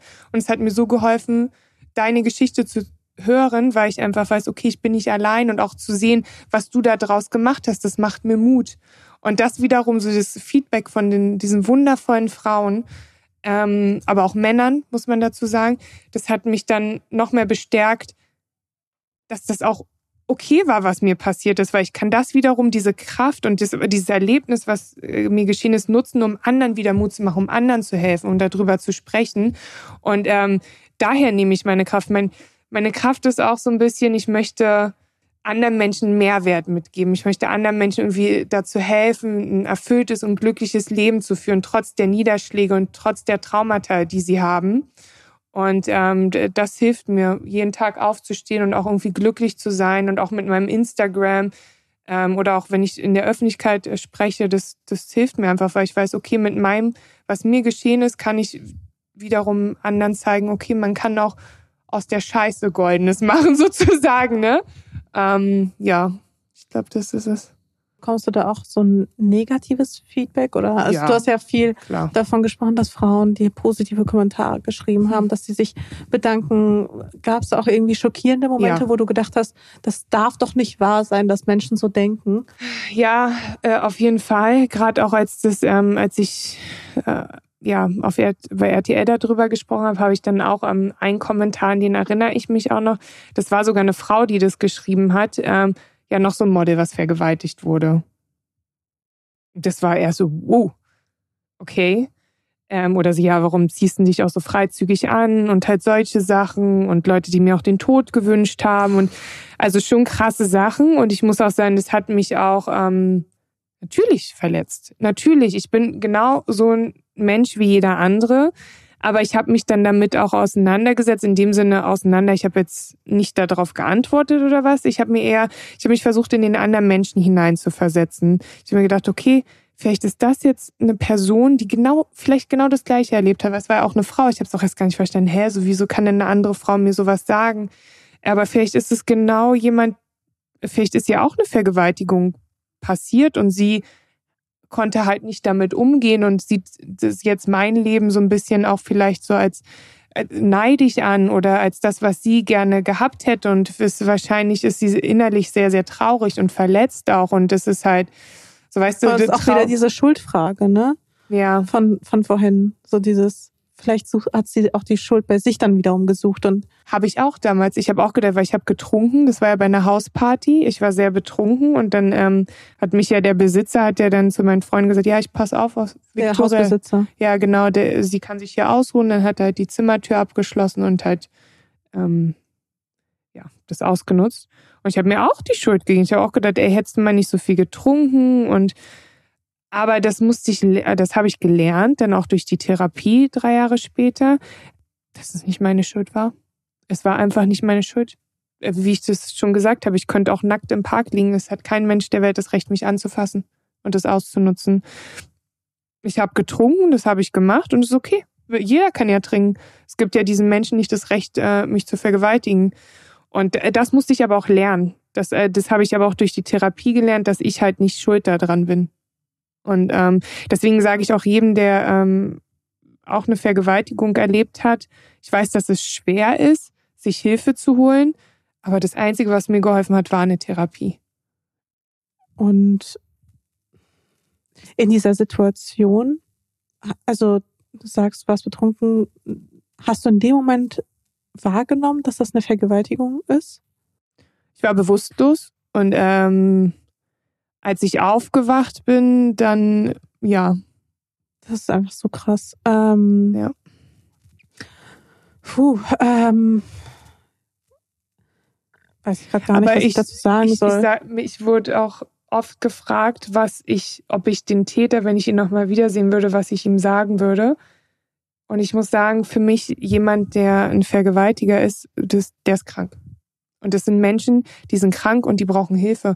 Und deswegen rede ich auch in der Öffentlichkeit darüber, weil ich auch hoffe, dass ähm, vielleicht auch jetzt Menschen, die hier zuhören, die diesen Drang haben oder dieses Gefühl haben, oh, ich habe da was, das ist wirklich auch eine Krankheit, dass die sich bitte auch Hilfe holen. Und dass es auch mehr Angebote und Möglichkeiten auch gibt für ähm, eventuelle Vergewaltiger oder Täter oder wie man es nennt. Das würde ich mir halt auch sehr wünschen. Und ähm, ich würde ihm nie nie was Böses wünschen. Da, da, früher habe ich so gedacht, aber jetzt bin ich eher so, ich hoffe, dass er sich Hilfe geholt hat und dass er das nie wieder einer anderen Frau oder irgendjemand anderen angetan hat und dass er einfach sich Hilfe geholt hat. Das ist das, was ich mir wünsche. Ich finde eh, es ist einfach so ein krasses Problem, dass Männer, dass Männer sich so ein Recht rausnehmen und auch einfach, dass Misogynie einfach in unserer Gesellschaft immer noch so ein, so ein Thema einfach ist. Und aber es sind, dazu muss ich auch sagen, es sind nicht nur Männer, also es gibt ja auch viel, ähm, was ich auch ganz schlimm finde, wo mein Herz immer blutet, ist so wirklich Missbrauch von Kindern, ne? Das finde ich so schrecklich. Das ist, ähm, ja, aber es gibt auch Frauen, die Männer auch ähm, missbrauchen. Natürlich seltener, aber ähm, ja. Aber es ist, also ich kann es auch überhaupt nicht nachvollziehen, wie man. Die sind krank. Also ich, ich sehe es immer so, das, das sind für mich Menschen, die eine Krankheit haben und die Hilfe brauchen, die Therapie brauchen. Ja. Vermutlich, ja. Ähm, du gibst ja super viel einfach privates Preis, auch jetzt. Mhm. Du, du redest da so öffentlich darüber und man merkt ja auch, wie, wie nah dir das geht und das voll dir auch das überhaupt nicht, was, was so. Nee, es, es kostet dich auch Überwindung ähm, mhm. und trotzdem überwindest du dich immer wieder aufs Neue. Deine Motivation haben wir ja jetzt ein bisschen besprochen, aber hast du auch Richtlinien quasi für dich festgelegt, was so deine Grenzen sind? Mhm. Also was, wo, bis wohin möchtest du sprechen und ja. was ist, wo ziehst du da die Grenze? Absolut. Also ich ähm, auch, ich habe das auch lange überlegt, ob ich das wirklich öffentlich machen soll. Also wirklich lange, Jahre. Also es war jetzt nicht eine Entscheidung, die ich von heute auf morgen mhm. getroffen habe. Ich habe da lange, lange drüber nachgedacht. Und ähm, als ich dann auch RTL, das war ja das erste Interview, was ich da gegeben habe, da haben wir vorher auch ähm, drüber gesprochen sehr intensiv. Ich habe auch gesagt, was bis welche Fragen okay sind, was nicht okay ist. Und ich habe auch gesagt, ich möchte den Beitrag vorher sehen. Weil es ist schon, ich mache mich schon, wie du gesagt hast, sehr nackt und sehr verletzbar auch einfach. Aber ich ähm, bin dieses Risiko eingegangen und ich habe es auch bis heute nicht bereut, weil ich einfach weiß, dass ich damit anderen Menschen helfen kann und weil ich weiß, dass dann, oder ich hoffe, ich wirklich hoffe, dass erhoffe mir, dass man mehr darüber spricht, dass wir, dass gerade auch ähm, Frauen die Angst verlieren und diese Scham auch verlieren, darüber zu sprechen und dass sie sich Hilfe holen, dass aber auch die Täter sich Hilfe holen und das wirklich auch nicht so wie die MeToo, weißt du, da wird dann einmal drüber gesprochen, dann ist es weg. Also ich habe auch, also mein Ziel ist es auch wirklich, deswegen auch mit der dass ich jetzt auch Patin beim Weißen Ring bin, dass ich wirklich kontinuierlich darüber spreche und eine Awareness einfach schaffe, gerade auch in Deutschland, dass da drüber gesprochen wird, dass da mehr gemacht wird. Ich habe jetzt auch ähm, mit befreundeten Politikern von mir, haben wir, da besprechen wir gerade auch so ein paar Dinge. Also ich werde auch schauen, dass ich da vielleicht politisch auch noch ein bisschen was machen kann zu dem ganzen Thema, dass sich da was ändert. Ähm, das ist so, ich würde sagen, meine Lebensaufgabe auch irgendwie geworden. Und ähm, klar, ich, ich habe mich verletzbar gemacht und es war auch, also als ich den Beitrag das erste Mal im Fernsehen gesehen habe, ich habe geheult. Bin ich ganz ehrlich. Mein Manager hat mich auch in den Arm genommen. Ich bin auch angeguckt, ich, ich habe ihn auch gefragt, Michi, habe ich das richtig gemacht? War das richtig? Weil ich habe mache, es ist natürlich, ja. ich bin Mensch, so wie der andere, so weißt du. Also du hast das so schön gemacht, hat mich in den Arm genommen. Also du wirst so vielen anderen Frauen damit einfach helfen. Und als ich dann diese Nachrichten auf Instagram bekommen habe, das war so für mich, da, da habe ich auch geweint, das hat mich so berührt und weil ich einfach gemerkt habe, okay, da sind so viele Menschen, so viele Frauen da draußen, die sowas ähnliches erlebt haben und die sich einfach nicht trauen, darüber zu sprechen, die sich nicht trauen, Hilfe zu holen, die, die, denen es einfach so schlecht geht. Und da ich mir so, okay, und ich habe den Mut gemacht, weißt du, die ja, haben voll. sich geöffnet. Die eine Frau hat mir geschrieben, die sucht sich eine Therapie, so weißt du, und das war so, es war genau richtig. Und ich nehme das in Kauf, mich verletzbar zu machen. Ich nehme das, die, die Hate-Kommentare in Kauf. Wenn ich dafür dann anderen Frauen helfen kann oder anderen Männern auch, dann lohnt sich das sowas von. Und dann werde ich diesen Weg, ich werde den noch viele Jahre weiter so gehen. Und ähm, ja, aber ich habe auch, da bin ich auch ganz ehrlich, ich habe jetzt auch wieder eine Therapie, weil ich hatte danach dann auch wieder Träume und so. Ne? Und da habe ich auch gemerkt, oh, da ist offensichtlich immer noch was in mir drin, ich brauchte auch nochmal Unterstützung und ich mhm. bin eh so ein, ich denke da auch eher so ein bisschen amerikanisch, dass ich finde, ein Therapeut ist so eine Bereicherung fürs Leben, weil du hast da jemanden neutralen, der mit dir über deine, deine Sorgen sprechen kann. Du kannst da wirklich alles raushauen, ohne Angst haben zu müssen, dass äh, die Person sich jetzt Sorgen macht um dich. Und deswegen, also ich habe da jetzt auch noch meine Therapie angefangen, was mir aber auch hilft und das stärkt mich auch und meditiere ja auch und ähm, ja. Ich kann mir auch vorstellen, dass viele sich einfach nicht trauen, darüber zu sprechen. Also auch selbst mit einem Therapeuten nicht. Weil in dem Moment, wo man darüber redet, mhm. wird's halt wahr. Absolut. Weißt du, was ich meine? Ja, ich habe ja drei Jahre lang nicht drüber gesprochen. Ich bin ja, ich meine Mutter wusste es und dann habe ich das wirklich, also posttraumatische Störung, ich habe das wirklich in mich hinein irgendwo versteckt und für mich war das gar nicht mehr da bis ich dann drei Jahre später eine Dokumentation im Fernsehen gesehen habe. Da ging es genauso um K.O.-Tropfen, Party, Vergewaltigung.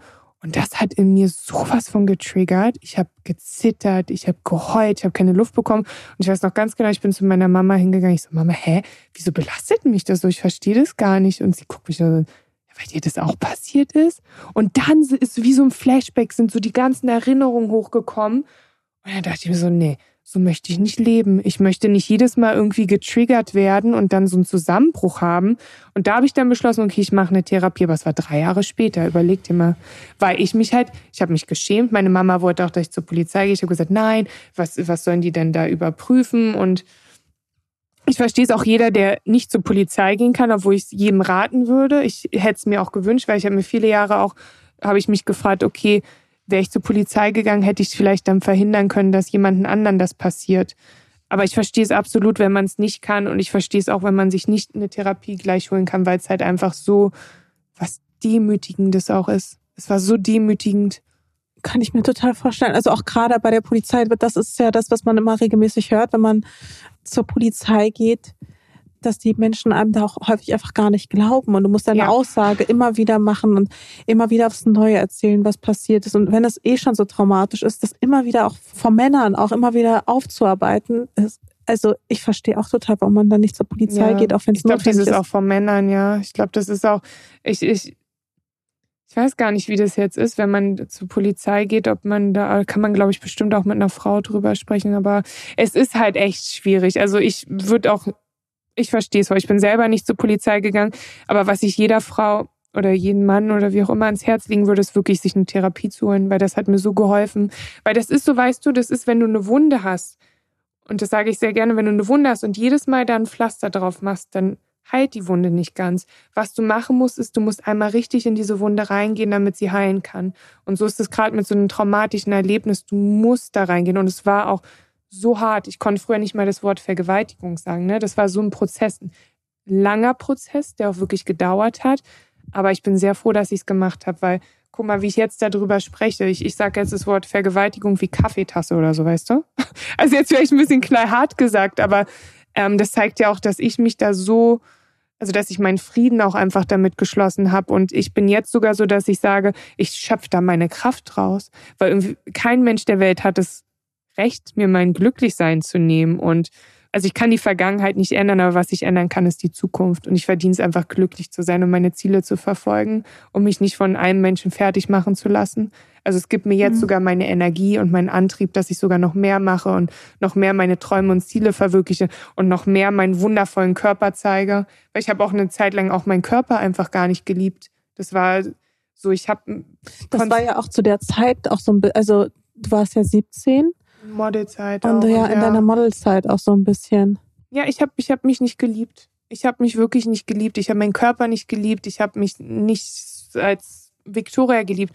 Und dieser Selbstfindungsprozess und auch die Selbstliebe, das kam dann wirklich, und ich bin auch jetzt noch in dem Prozess. Ich sage auch so, das ist eh so ein lebenslanges Lernen, sich selbst lieben zu lernen. Und weil man ist ja immer, also ich bin auch ein sehr kritischer Mensch, vor allem auch mit mir selber. Ich bin Perfektionist und ne, das ist auch ein Prozess, den ich äh, heute auch noch habe. Und deswegen meditiere ich ja sehr viel. Ich habe auch äh, Mentoring, ich habe Therapie, weil ich halt ähm, jetzt immer noch in dem Prozess bin, in meiner Selbstliebe. Aber ich würde sagen, jetzt mit 30 Jahren liebe ich mich auf jeden Fall viel, viel mehr als mit 17. Ja. Ja, Gott, also Gott sei Dank. Ist ja, ist ja auch häufig so tatsächlich. Kann ich auch nur unterschreiben. Geht mir genauso. Ähm, mit, mit der Selbstliebe. Je älter man wird, desto gesunder wird das Verhältnis zu einem selbst irgendwie, ne? Man, man wird auch einfach stärker, würde ich sagen. Und man lernt auch einfach Nein zu sagen und sich einfach so zu akzeptieren, wie man ist. Und auch die Dinge an sich zu sehen, die man früher vielleicht nicht so schön fand. Ich wurde als Kind gehänselt, weil ich so groß war. Ich bin ja 1,84, ich wurde Giraffe genannt. Ich hatte ein schwaches Immunsystem. Ich hatte immer sehr viel Herpes überall. Also ich sah wirklich immer krank aus, krank und groß. Oder halt gehänselt und ich habe meine Größe gehasst. Ich habe auch immer meine Schultern runtergezogen. Und dann, ähm, da bin ich sehr dankbar fürs Modeln, kam, äh, bin ich halt gescoutet worden und hatte meinen meinen ersten Catwalk und Shootings und auch es klingt jetzt vielleicht ein bisschen komisch, klar, das Modeln hat mich auch irgendwie zu einer Esskrankheit gebracht, aber es hat auch wiederum mir geholfen, meine Größe zu lieben und das zu lieben, so wie ich auch bin. Und jetzt bin ich so, ich liebe meine Größe. Ich finde das so geil. Ich würde also boah, ich finde, ich, ich trage auch High Heels, so weißt du, ich liebe das total, so groß zu sein und das ist so, was damals, was ich an mir gehasst habe, liebe ich heute. Und ich finde, das ist halt wirklich so ein, so ein Prozess, weißt du, dass man so die Dinge, die man vielleicht auch nicht schön an sich findet, dass man gerade die anfängt zu lieben. Mhm. Ja. Ist ja auch praktisch auf Konzerten zum Beispiel. Absolut, du siehst alles. Kannst auch hinten stehen, siehst trotzdem alles. Das ist richtig geil. Aber du kommst überall ran. So, ne? Ich hole für meine Freunde auch immer, die sagen, oh, kannst du mir mal das vom Schrank holen oder so. Dann hole ich das auch runter. Das ist absolut von Vorteil. Aber was, was fandest du früher an dir noch hässlich, was du heute wirklich lieben gelernt hast, außer die Größe? Größe, mein Kinn. Ich habe ein sehr markantes Kinn. Da wurde ich als Kind, haben die auch immer gesagt, Hexenkinn und so. Kinder sind so gemein. Kinder sind so fies, Voll ne? fies, ey. Ja. Absolut. Ja, ähm, mein Kind, das war auch so, jetzt liebe ich das, weil das ist so gerade auch als Model und aber auch als Schauspielerin, das macht mich so aus. Ich mhm. bin halt nicht so wie jeder andere, so, ne? Ich bin halt, das ist, bin halt ich. Das ist mhm. mein Kind. Ich habe ein sehr markantes Kind und das ist halt Victoria Janke. So die Größe des Kind. Dann glaube ich noch meine Füße. Ich habe eine Schuhgröße 42, 43. Da habe ich heute noch, ja, riesig, ne? Ja, aber man findet immer im Sale die besten Schuhe, oder? Ja, das stimmt. Aber und man kann mit den Männern auch tauschen. Ich liebe ja eh Tonschuhe, ne? Das ist eigentlich auch ganz praktisch. High Heels ist dann schwieriger, da gucke ich dann immer in Amerika. Aber ähm, ja, das waren, glaube ich, so die Dinge. Und ähm, auch meine, ich habe kleine Brüste, aber ich bin halt eine sehr schlanke Person. Ich habe ich hab schon einen großen Po, muss ich sagen. Also da bin ich auch sehr stolz drauf, ne? Und meine Brüste musste ich wirklich lieben lernen. Also meine, ich war halt immer so, ich, ich finde Frauen sehr schön, die so schöne Brüste haben und alles, aber ich äh, liebe jetzt auch mittlerweile meine kleinen Brüste, die gehören zu mir und die, die machen mich auch irgendwie aus. Und ähm, beim Modeln könnte ich auch gar nicht so große Brüste haben, dann würde ich gar nicht in die ganzen Designerklamotten reinpassen, so weißt du, Balenciaga, alles Mögliche. Beim Sport ja auch nicht. Beim Sport auch nicht. Und ich werde nie Hängebrüste haben. Absolutes. Kann ich voll verstehen. Und ich hasse BHs. Das ist so geil. Ich trage fast nie ein BH. Ich finde das geil. Also beim Thema Brüste bin ich auch ganz bei dir. Ich glaube aber auch, weil wir in einer Zeit groß geworden sind, wo Frauen auch wirklich, ähm, wo das Schönheitsideal sehr unnatürlich war mhm. und die Ansprüche an Frauen waren so sehr, weiß ich nicht, plastikmäßig, weißt du? Also ja du, es wurde aber quasi das ich erwartet. jetzt gerade aber leider wieder so, dass sie alle an sich so rumschnippeln. Also die Jüngeren gerade, weißt du? Ja. Auch gerade ja, auf stimmt. Social Media ja. und so. Irgendwie jeder sieht gefühlt auch, auch bei den Bachelor-Leuten, alle sehen irgendwie so die Lippen, die Stirn, da noch ein Filler und da die Brüste und so. Ich finde das so schade, weil irgendwie jeder sieht dann einfach so gleich aus. Und ich finde, das macht uns doch so aus, dass halt eine Frau große Brüste hat, die andere kleine, die einen hatten Pfirsichpo, die anderen hatten Apfelpo, so weißt du, was ich meine, groß, klein. Das macht uns doch auch aus, weil keiner, weißt du, es gibt nicht noch meine Masche auf der Welt, es gibt nicht noch meine Victoria auf der Welt, so weißt du. Jeder ist doch irgendwie unique, so wie er ist und das ist doch auch schön. Und äh, Schönheit liegt auch im Auge des Betrachters. Das habe ich zum Beispiel auch, das hat mir sehr geholfen, äh, so in meiner Selbstfindungsphase, dass ich mir einfach gedacht habe, okay, zum Beispiel eine rote Rose kann für mich wunderschön sein, kann für dich total hässlich sein, weil du rote Rosen einfach nicht magst, so, ne? Und so ist es auch im Leben oder auch im Modeln. Ein Kunde findet dich vielleicht total schön, passt genau für den Job, ein anderer Kunde findet dich halt nicht schön, weil er eine ganz andere Vorstellung hat, weil die vielleicht jemanden mit braunen Haaren haben wollen. Genauso ist es im normalen Leben irgendwie du findest vielleicht eher, ähm, ich habe jetzt deinen Freund gerade nicht gesehen, aber vielleicht so brünette, braunäugige Männer voll schön. Ich finde vielleicht blondhaarige, blauäugige Männer schön, weißt du? Und Schönheit liegt einfach mal im Auge des Betrachters. Und deswegen sollten wir uns aufhören, so von anderen Meinungen beeinflussen zu lassen, sondern eher schauen, was finde ich denn an mir schön und das akzeptieren, so wie wir sind und das lieben zu lernen. Das ist ganz wichtig. Und es ist nämlich sehr viel auch die Ausstrahlung.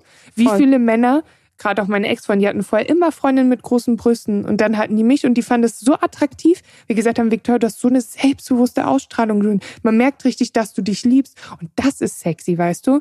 Ich finde so, so Menschen, die so selbstbewusst sind oder ich habe auch Frauen kennengelernt, Best-Ager-Models oder auch einfach Frauen, die ganz normale Frauen, so weißt du, die so eine Hammer-Ausstrahlung haben mit 50, 60, 70, die auch Falten haben, alles mögliche, aber die hatten so eine Ausstrahlung, weil, äh, kennst du vielleicht auch, ne? Du triffst so Menschen und die haben irgendwie so, ein, so eine Anziehung und die haben sowas Attraktives, weil die das einfach ausstrahlen, weil die mit sich im Rein sind, weil die sich selbst lieben.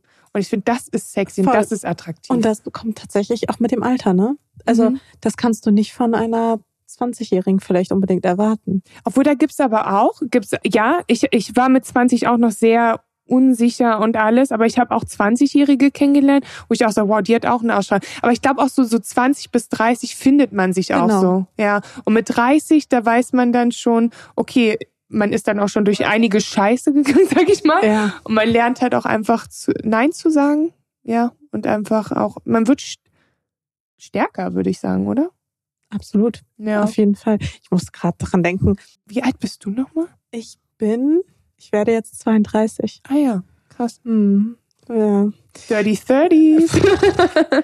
Ey, das ging aber auch jetzt so richtig schnell, ne? Ich kann mich noch Voll. an meinen 30. erinnern, der war irgendwie gestern. Mhm. Ähm, dann der 31. im Lockdown und irgendwie dieses Jahr ist einfach so wenig passiert. Ich bin nicht gereist, alles Mögliche. Ich habe das Gefühl, das meinte ich auch gestern Abend so zu meinem, ja, das meinte ich zu meinem, zu meinem Freund. Ich habe das Gefühl, mir wurde einfach ein Jahr geklaut. Ja, als ich bin plötzlich 31, äh, 32 und ich fühle mich aber überhaupt nicht wie 32. Ich bin ja 30 geworden im November. Ich fühle mich wie 27. Das Lustige ist, ich werde auch immer 27 geschätzt. Und das wieder die Ausstrahlung. Ne? Guck mal, ich fühle mich wie 27 und werde 27 geschätzt. Fand ich irgendwie voll geil. Ich so, okay, ich denke jetzt immer, ich bin 27. ich denke auch, ich bin 30. Ja. Äh, ich, ich, ich hätte dich auch eher so 29, 30 vielleicht geschätzt. well. Well. Russian Blood hier. Nein, Der Wodka hilft. Das ist ganz faszinierend, weil bei mir war es nämlich so, dass ich ähm, ganz häufig für meine Ohren gehänselt wurde. Ach krass, weil okay. ich so ein bisschen abstehende Ohren habe und auch sehr große Ohren. Also mhm. un ich habe auch große Ohren. Du hast auch genau, ja, du hast auch so große Ohren. Ja. Und ich wurde dann immer so, aber bei mir, bei, bei dir sind sie einfach nur groß, bei mir stehen sie auch noch zusätzlich ein bisschen ab. Ähm, früher aber noch mehr als irgendwie heute. Sie haben sich irgendwie von alleine so ein bisschen angelegt, keine Ahnung. Vielleicht Krass. ist auch der Kopf auch größer geworden, man weiß es die nicht. Die Bildung, die Bildung, ich sage. genau. das Gehirn ist größer geworden, braucht ein bisschen mehr Platz, da mussten die Ohren weichen. Nee, ähm, und das hat mir früher so zu schaffen gemacht, wenn Leute mhm. gesagt haben, uh, äh, Dumbo oder ja. Elfe oder weißt du so, nee, ja. wo, was ja jetzt wirklich auch nicht schlimm ist, ne? Aber Kinder sind halt scheiße. Ja. Und äh, da hatte ich vor einiger Zeit jemanden äh, mal getroffen, der liest Gesichter. Das ist irgendwie Aha. auch so eine, wusste okay. ich nicht, dass es sowas gibt, aber man kann anhand von gewissen Gesichtsmerkmalen ähm, sehr äh, genau sagen, wie, wie ein Mensch auch so ein bisschen so tickt. Ach, okay. Ähm, fand ich auch spannend. mega, ja, mega spannend. Und er meint, Menschen mit großen Ohren können viel verkraften. Die haben halt eine, eine, eine innere, innere Stärke, innere Kraft, dass sie sehr viel ah. aushalten können.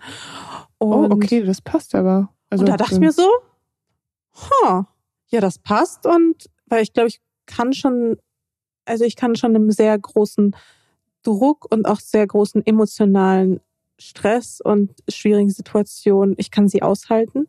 Und da dachte ich mir so, ja, dann sind die Ohren, auch zum Beispiel ältere Leute, ne, die mhm. kommen ja mit dem, mit dem Alter, werden die Ohren Größere ja größer. Ohren, ja, stimmt. Auch die Nase tatsächlich wird, verändert sich ja auch. Also unser Warum Gesicht. eigentlich? Das habe ich mich schon immer gefragt kann ich dir auch, ich kann dir nicht das Warum beantworten, aber auch wenn du dir zum mhm. Beispiel anschaust, so Menschen aus dem öffentlichen Leben, als sie noch so 30 waren und dann nochmal, als sie mhm. so 60, wenn sie so 60 sind oder so, mhm. gerade so Politiker oder sowas, ja. die Gesichtszüge verändern sich, ja, die absolut. Proportionen im Gesicht verändern sich, die Nase ja, verändert sich, die Ohren verändern sich. Und da habe ich dann gedacht, na gut, vielleicht habe ich einfach schon so viel mitgemacht und habe schon so eine Stärke, dass ich einfach, dass sich das einfach in meinen Ohren widerspiegelt. Und seitdem ja. finde ich meine Ohren voll okay, wie sie sind. Ja, ist doch auch voll schön, wenn das so ein Symbol auch hat. Das finde ich mega. Ja, also Das war super random und vielleicht stimmt es noch nicht mal, aber mir hat das äh, in dem Moment sehr, sehr viel gegeben, als, als er mir das gesagt hat. Auch die anderen Merkmale, die er mir dann genannt hatte, waren sehr zutreffend und ich dachte so, okay, wow, da muss echt was dran sein. Aber das ist es ja auch wieder, ne, wie man sich dann so wahrnimmt und manchmal sollte man dann auch äh, schauen, was, okay, was ist eigentlich das Positive? Zum Beispiel bei dir mit den Ohren, bei mir mit meiner Größe oder was ist denn, was kann ich denn da Positives auch rausnehmen? Oder dass man so dieses Bild einfach vom Negative ins Positive wandelt. Aber ja. da bist du ja auch echt Profi drin, ne? Ja. Weil, also wir haben ja jetzt so ein bisschen auch über die negativen Sachen gesprochen. Und das ist ja sehr krass, was dir schon an negativen Dingen Mhm. passiert ist. Wir hatten ja gar nicht über diese Diagnose gesprochen, was das mit einem. Ja, hm. was, was das mit einem macht einfach. ja, es holt einen zurück ins Leben. Das lässt dann dann nochmal so mit dem Tod aus, sich mit dem Tod auseinandersetzen. Ne? Und das, man weiß dann nochmal, oder mir ist dann bewusst geworden, ja, shit, ist eigentlich alles egal mit der Arbeit, alles pipapo. Wenn die Gesundheit nicht mitspielt, dann ist einfach alles scheiße. Ja. Das ist dann, das hat mich echt auch in ein Loch geworfen, muss ich ganz ehrlich sagen. Und das war auch schwer, da rauszukommen. Aber es ist irgendwie, man findet einen Weg und man, man fängt an, dann auch die, die kleinen Dinge zu sehen. Ich war dann bei meiner Oma und ich war dann so dankbar für meine Familie oder im Dorf. Meine, meine Mama kommt aus Thüringen.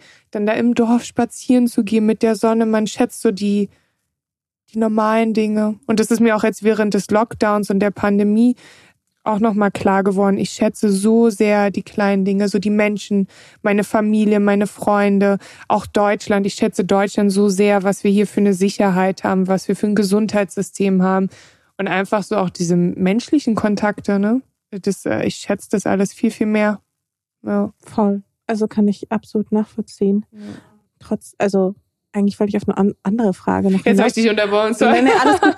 Aber wo, wo wir gerade schon dabei sind, also du sagst, es hat dich halt so runtergeholt, es hat dich nochmal, Bodenständig gemacht. ähm, auch, ja. würdest du sagen, also würdest, wa- was würdest du sagen, ist vielleicht ein Auslöser vielleicht auch dafür gewesen? Also glaubst du daran, dass man, äh, weil bei dir ist dann ja alles gut ausgegangen, du hattest Mhm. eine OP, Mhm. ähm, so wie ich das verstanden habe. habe jetzt halt alle halbe Jahre meine Kontrolle und Ja. habe halt ein erhöhtes Risiko von der Frühgeburt. Aber ich, ich bin da auch guter Dinge. Also ich jetzt der letzte Pap-Test war auch super. äh, Meine Werte und alles. Ist natürlich immer, trotzdem habe ich immer auch, ich bin ganz ehrlich, ich habe auch trotzdem Schiss, wenn ich alle halbe Jahre zu der Untersuchung gehe. Ne? Das ist natürlich irgendwie, weil ich möchte ja irgendwann noch mal Kinder haben.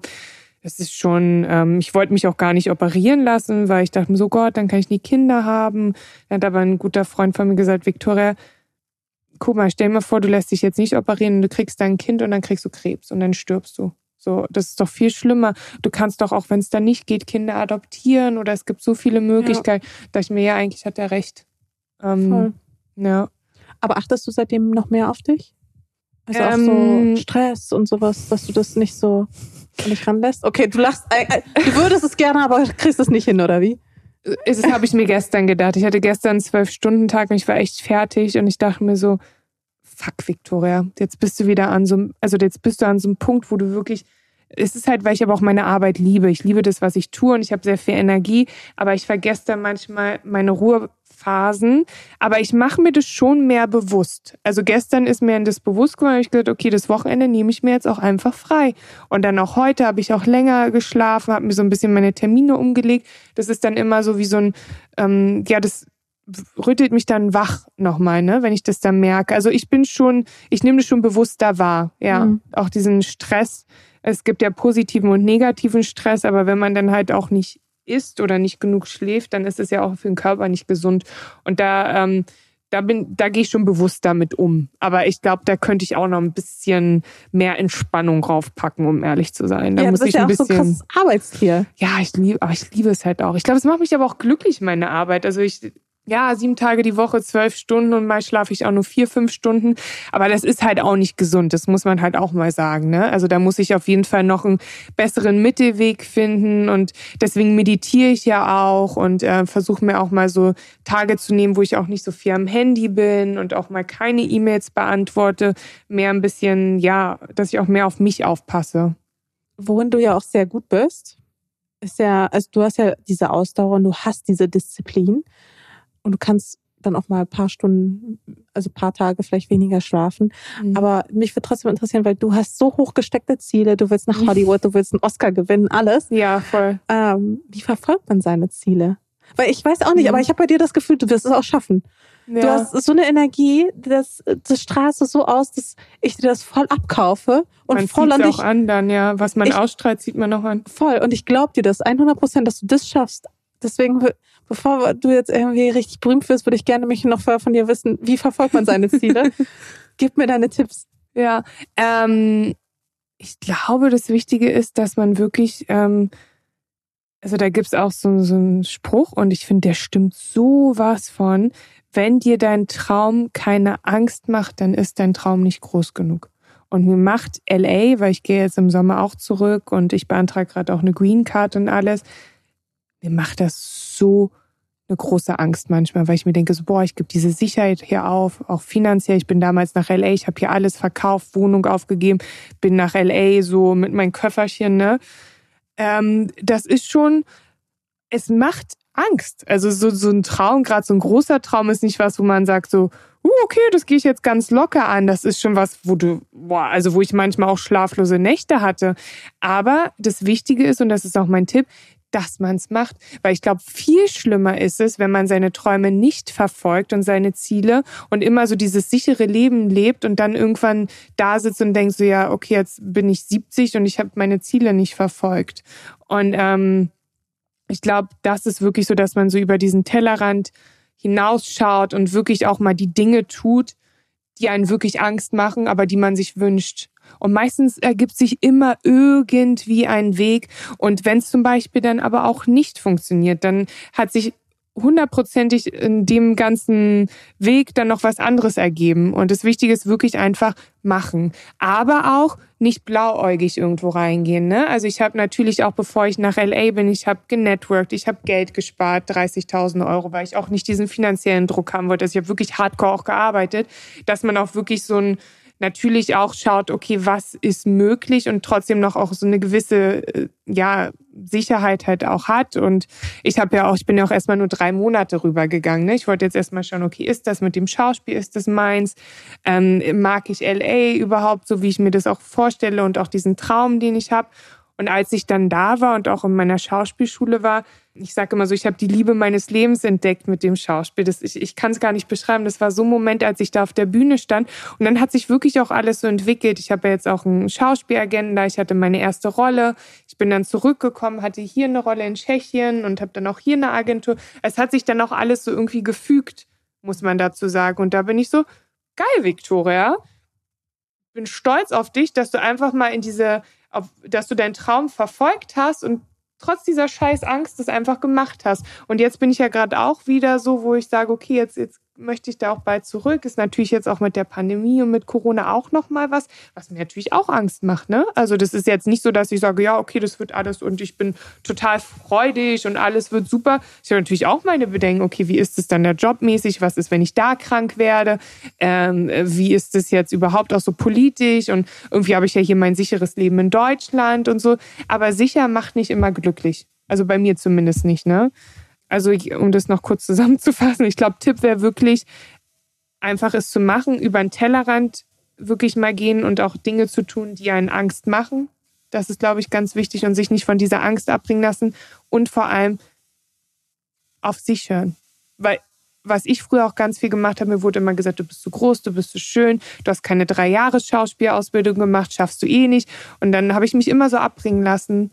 Und so mit 28 habe ich dann gesagt, so, nee, Warum? Das ist mein Leben. Und wenn ich es jetzt nicht mache, dann mache ich es nie so. Dann probiere ich es jetzt wenigstens. Und was kann schon schiefgehen, dass ich dann halt broke zurückkomme nach Deutschland. Aber dann kann ich wenigstens sagen, okay, ich habe es probiert. So. Und frag mich nicht mein Leben lang, oh, was wäre passiert, wenn? So. Und ich glaube, einfach mal machen und ausprobieren. Das ist wichtig. Und dieses Machen und Ausprobieren hat dich ja auch super weit gebracht. Absolut. Und Bis jetzt war auch eigentlich alles immer positiv. Auch wenn es vielleicht mal nicht so geklappt hat, hat sich immer irgendwas ergeben sehr, sehr motivierend. Ähm, ich fand es ja auch krass dort, dass bei einem Interview hast du übelstes Name-Dropping gemacht, wen du alles schon irgendwie getroffen hast und so. das war ich sonst eigentlich nicht so. Also, und du so, okay, wen habe ich denn so getroffen? Ja, hier die Billie Eilish, den George Clooney. Leonardo DiCaprio, ja, ja. Und ich war so, okay, wow. Ja, ich, ähm, ich bin sonst eigentlich nicht so ein Fan von Name-Dropping, weil ich mir denke, okay, ich will da auch nicht so angeben, aber vielleicht motiviert es ja dann auch wieder andere Menschen, weißt ich du? Es motiviert mega und deswegen habe ich eine Frage. Hm. Was war ein Moment, in dem du wirklich so dachtest, also so im Positiven jetzt, hm. heilige Scheiße, das ist mein Leben. So, so weißt du, ja. so dieses, das passiert gerade wirklich, das oh, hätte ich nie gedacht. Ich, da habe ich einen Moment. Das war mein erster Red Carpet in Amerika, Independent ähm, Film Spirit Awards. Das ist ja ein Tag vor den Oscars und da sind ja alle Schauspieler, die auch für die Oscars nominiert sind, ja. Und ich wurde ja eingeladen. Wie kommt man da an eine Einladung? Ich, ähm, ich habe einen einen Mentor auch in Amerika und ähm, ich, ich, hab, ich moderiere ja auch. Ich habe die Lamborghini Super Trophäe moderiert und habe da ähm, äh, zwei gute Freunde von mir dann kennengelernt. Und ähm, einer der beiden ist halt der Vice President von ähm, AMC Networks. Die machen die ganzen TV-Shows und ich habe den damals meine, ich glaube, das war auch eine Fügung, ich habe denen meine Model-Castings gezeigt, äh, Pete und Arman und die gucken sich das an legen mein Handy hin so und sagen so, you're an actress. You are an actress. You're not a model. You're an actress. And you belong to Hollywood. You belong on the big screens. Und ich so, hä, ja, danke fürs Kompliment. So, no, no, seriously. Und das war dann so, und dann ist auch, ich habe ja wirklich diesen wiederkehrenden Traum. Es ist wirklich ein Traum, wie ich mich auf einer großen Leinwand sehe. Und mir wurde es auch schon bei Catwalks gesagt, Victoria, du siehst so krass auf der Leinwand aus. Und das war, und dann ist Arman ist auch mein Mentor geworden mit Pete. Wir haben uns alle angefreundet. Die haben mich dann halt eingeladen. Und dann war ich bei den Independent Spirit Awards und ich war aber auch alleine da. Und dann war so auch der Moment, gehe ich jetzt über diesen Carpet so ganz alleine, Amerika? Und es ist ja Amerika Red Carpet, ist ja was ganz anderes, ne? Der ist ja ellenlang, dieser Carpet, das war ein Blue Carpet und tausende von Paparazzis und weltweite Presse. Und ich so, okay, und da gibt's auf Getty Images, wenn man das eingibt, äh, Independent äh, Spirit Awards, Victoria Enkel, da gibt's auch ein Video, wie ich da wirklich so hinten lang laufe und man sieht's mir richtig im Gesicht. Ich gehe da wirklich so durch, so Victoria, du schaffst das, du gehst da jetzt rüber, du schaffst das und so voll fokussiert, ne? Und dann bin ich da hingegangen zum Carpet und dann äh, schreiben die ja den Namen aufs Schild und dann laufen die ja mit dir über diesen Carpet, weil es sind ja auch so viele Fotografen.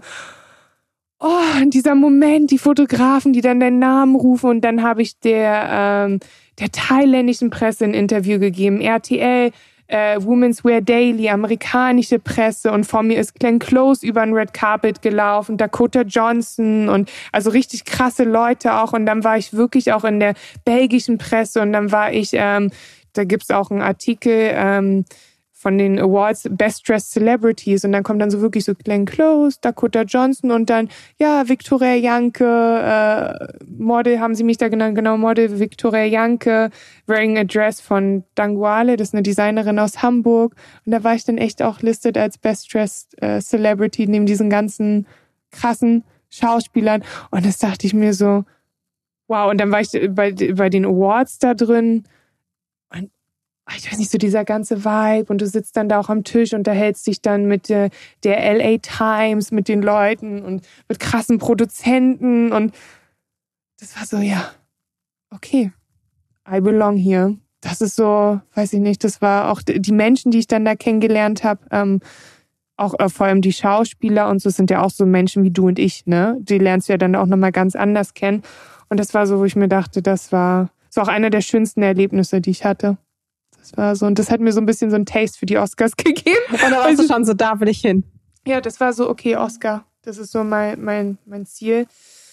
Und das, ja, das war auf jeden Fall ein krasser Moment. Bin ich sehr dankbar für und sehr, also auch wenn ich jetzt darüber rede, das gibt mir so viel Glückshormone einfach. Das war so schön. Ja, du ja. strahlst auch richtig. Ja. Ähm, welche Entscheidung hast du nie bereut? Nach LA zu gehen. Das war so die Entscheidung nach LA zu gehen. Ich hatte das, ich habe das so viele Jahre immer hin und her geschoben und ich hatte immer Angst davor. Und ähm, dann war ich so, okay, ich, ich mache das jetzt einfach. Aber was war so der Moment, wo du dann gesagt hast, okay, ich mache das jetzt? Also was war so, wo ist der Funke übergesprungen? Hattest du da eine Situation? Ein Gespräch, also ein ähm, ähm, sehr guter Freund oder mein sehr guter Freund ist der Tom Blaschia, ist ja auch ein sehr, also wunderbarer Schauspieler. Ich schätze ihn auch sehr als Menschen.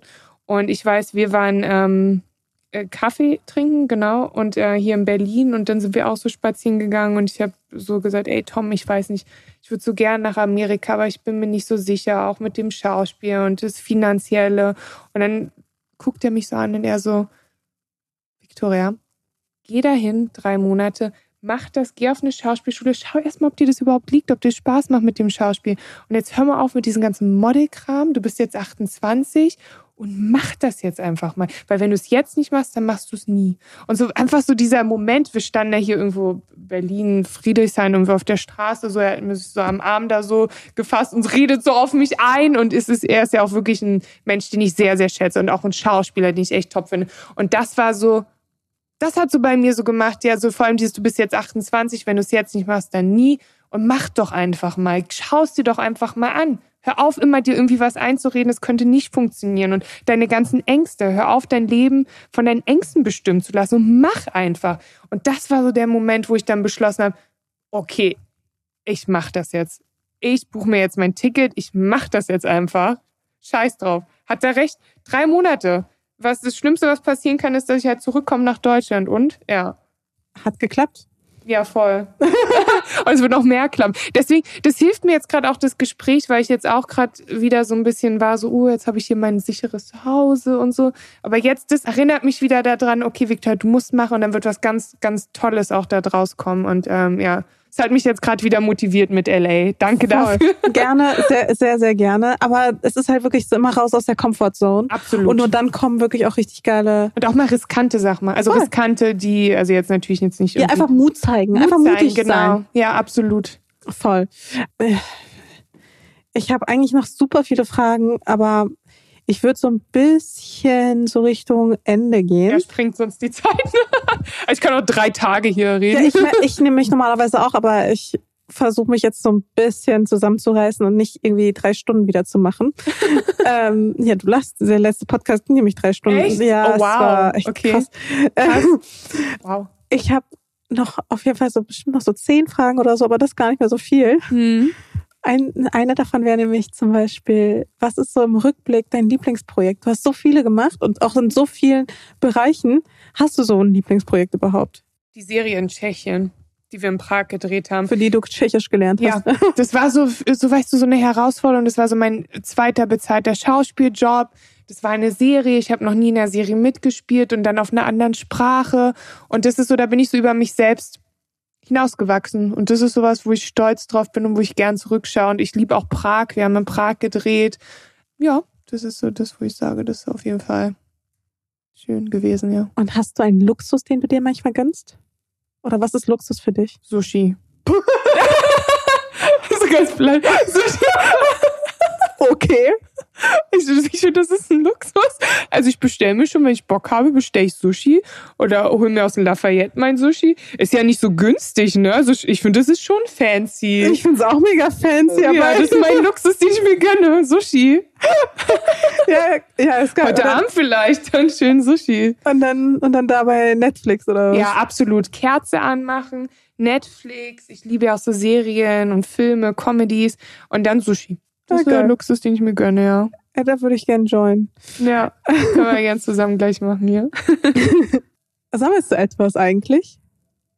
Früher Handtaschen, jetzt nicht mehr so, weil ich mich ein bisschen so von dem Materiellen wegbewege. Ich bin jetzt, ich investiere jetzt lieber in meine Bildung, Bücher, würde ich sagen. Ich lese sehr, sehr viel und ich weiß, es ist auch voll oldschool, wirklich so viele Bücher zu haben, vielleicht auch für die Umwelt nicht so gut. Aber ich mag dieses Feeling von einem Buch. Ich mag es anzufassen. Ich mag den Geruch einfach. Ich markiere mir auch Sachen da drin, weil ich, ich bin so ein sehr wissbegieriger Mensch. Ich äh, will mich immer weiterbilden. Ich lese so, also lesen gibt mir so unheimlich viel.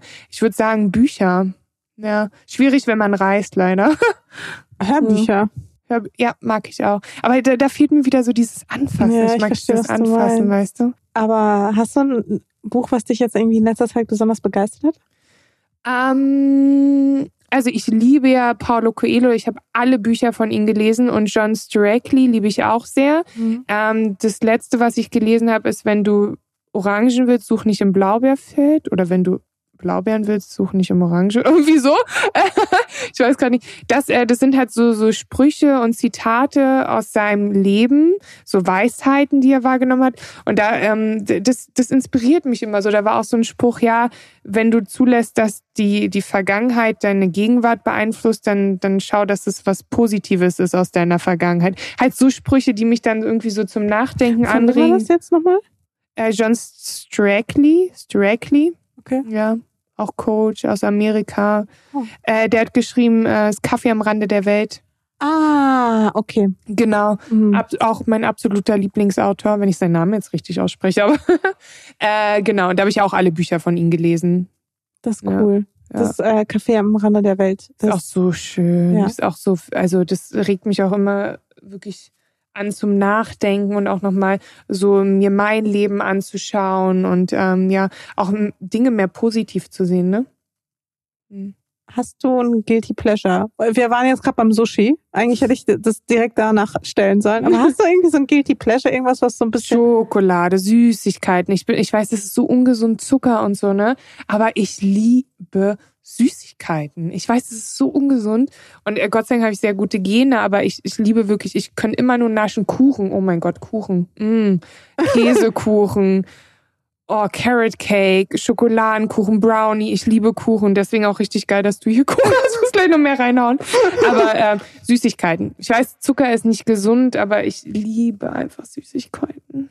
Verstehe ich gut. Ich bin leider abhängig auch von Ich Schoko auch. Freshs und Kinderpinguis. Oh, auch geil, ja. Ja, ich, Mm. das, weißt du, da bin ich wirklich wie so eine, Zehnjährige. ja, ich habe wirklich Ja. den Geschmack eine, eine, einer, eines Kindes, einer Zehnjährigen manchmal. Ja, das ist richtig absurd. Gibt es etwas, was Menschen immer von dir denken, was einfach nicht stimmt? dass ich arrogant bin. Also früher wurde mir es gesagt, aber dass ich wirklich so dieses, so, so, oder so was Kaltes an mir hab. Ich glaube, das ist jetzt mittlerweile nicht mehr ganz so, aber so dieses Arrogante und dass Menschen auch denken, dass ich oberflächlich bin. Also Menschen, die mich nicht persönlich kennen. Und das stimmt absolut nicht. Ich bin sehr, sehr bodenständig. Ich schätze so die, die, die, die kleinen Dinge. Natürlich mag ich auch Luxus und ich trage halt auch mal Designerklamotten und so, aber weil ich halt Fashion auch mag. Aber ich, ich definiere mich jetzt nicht allein, also ich definiere mich nicht darüber. Mir sind so Dinge wie die menschlichen Beziehungen viel, viel wichtiger oder meine eigene Bildung und ich investiere da halt jetzt rein. Es war aber auch früher auch nicht immer so. Also ich verstehe es auch, dass Menschen wahrscheinlich dann auch so von mir gedacht haben. Es ist natürlich, weißt du, wenn du Model bist, groß, blond, trägst bestimmte Klamotten, dann kriegst du halt so Stigmatisierung wie eingebildet oder die Zicke oder irgendwie sowas, ja. Wirst du häufig nach deinem Aussehen beurteilt? Absolut. Also, äh, wo ich Aber ist es eher was Positives oder eher was Negatives? Weil ich meine, das kann ja auch ja, tendenziell, also in deinem Fall, das ist ja auch ich bin teilweise positiv, ne? sehr dankbar von Gott und äh, generell meinen Eltern für meine Gene, dass ich auch nicht zunehme und ich, ich, ich liebe mich so wie ich bin. Ich bin, ich weiß, dass ich auch schon eine Ausstrahlung habe und auch ein besonderes Aussehen. Dafür bin ich sehr dankbar. Aber ich frage mich vor allem, wenn ich Männer kennenlerne, okay, mögen die mich jetzt wegen mir? Wollen die jetzt wegen mir zusammen sein? Oder ist es wegen dem, was ich nach außen ähm, halt ausstrahle, ne, diesen Model-Look und das auch äh, der Stand in der Öffentlichkeit. Da habe ich schon auch meine Schwierigkeiten gehabt und bin da auch sehr vorsichtig, muss ich ganz ehrlich sagen. Ich lasse auch nicht sehr viele Menschen ganz nah an mich ran. Also ich bin immer nett und ich lerne auch gern Menschen kennen. Ich habe sehr viele Bekannte, aber wirklich enge Freunde, die ich wirklich nah an mich ranlasse, sind, kann ich an einer Hand abzählen. Da bin ich sehr, sehr vorsichtig, weil ich halt äh, Schwierigkeiten habe zu vertrauen gewissermaßen, auch weil ich halt auch da schlechte Erfahrungen gemacht habe. Aber ich bin generell jemand, ich, ich sehe erstmal das Gute in einen Menschen, aber ich finde es auch okay, dass man auch vorsichtig ist. So. Finde ich auch voll okay, aber Ja. auch zum Beispiel hat auch die Vergewaltigung damals auch Einfluss gehabt auf deine Ja. Partnerschaft auch heute. Dass Ach so, eine Partnerschaft, Gott sei Dank nie, auch mein Sexualverhalten, Gott sei Dank nie. Das habe ich ganz dadurch, dass ich es halt einfach so runtergepackt habe, sehr äh, unter, runtergedrückt. Ähm, aber ich hatte Probleme mit Vertrauen, ja, gerade auch gegenüber Männern, ja, das schon. Dass ich da immer dachte, Männer sind generell schlecht. Hm. Äh, das habe ich auch erst in der Therapie dann gelernt. Also ich hatte dann auch keine Beziehungen so wirklich danach, ne? Ähm, das stimmt schon. Aber jetzt mittlerweile ist das gut. Sagen wir es mal so, gut. ja. Ähm, setzt dich eigentlich Social Media unter Druck? Ja. Ganz knall. Ja. Das kam wirklich wie aus der Pistole geschossen. Ich habe meine Ups und Downs mit Social Media. Manchmal würde ich am liebsten meinen Account löschen. Ich habe auf jeden Fall, manchmal ist es mir zu viel, bin ich ganz ehrlich. Es ist mir zu viel, es ist zu viel Druck auch da. Aber dann auf der anderen Seite denke ich mir so, wow, da sind auch wirklich reale Menschen, die mir folgen, Menschen, die mir schreiben, die ich inspiriere, die sich bedanken, weißt du, weil ich, ich und vor allem nutze ich die Plattform ja auch, um auf Charity-Projekte ähm, aufmerksam zu machen. Und das ist das, wo ich mir sage, okay, das ist schön.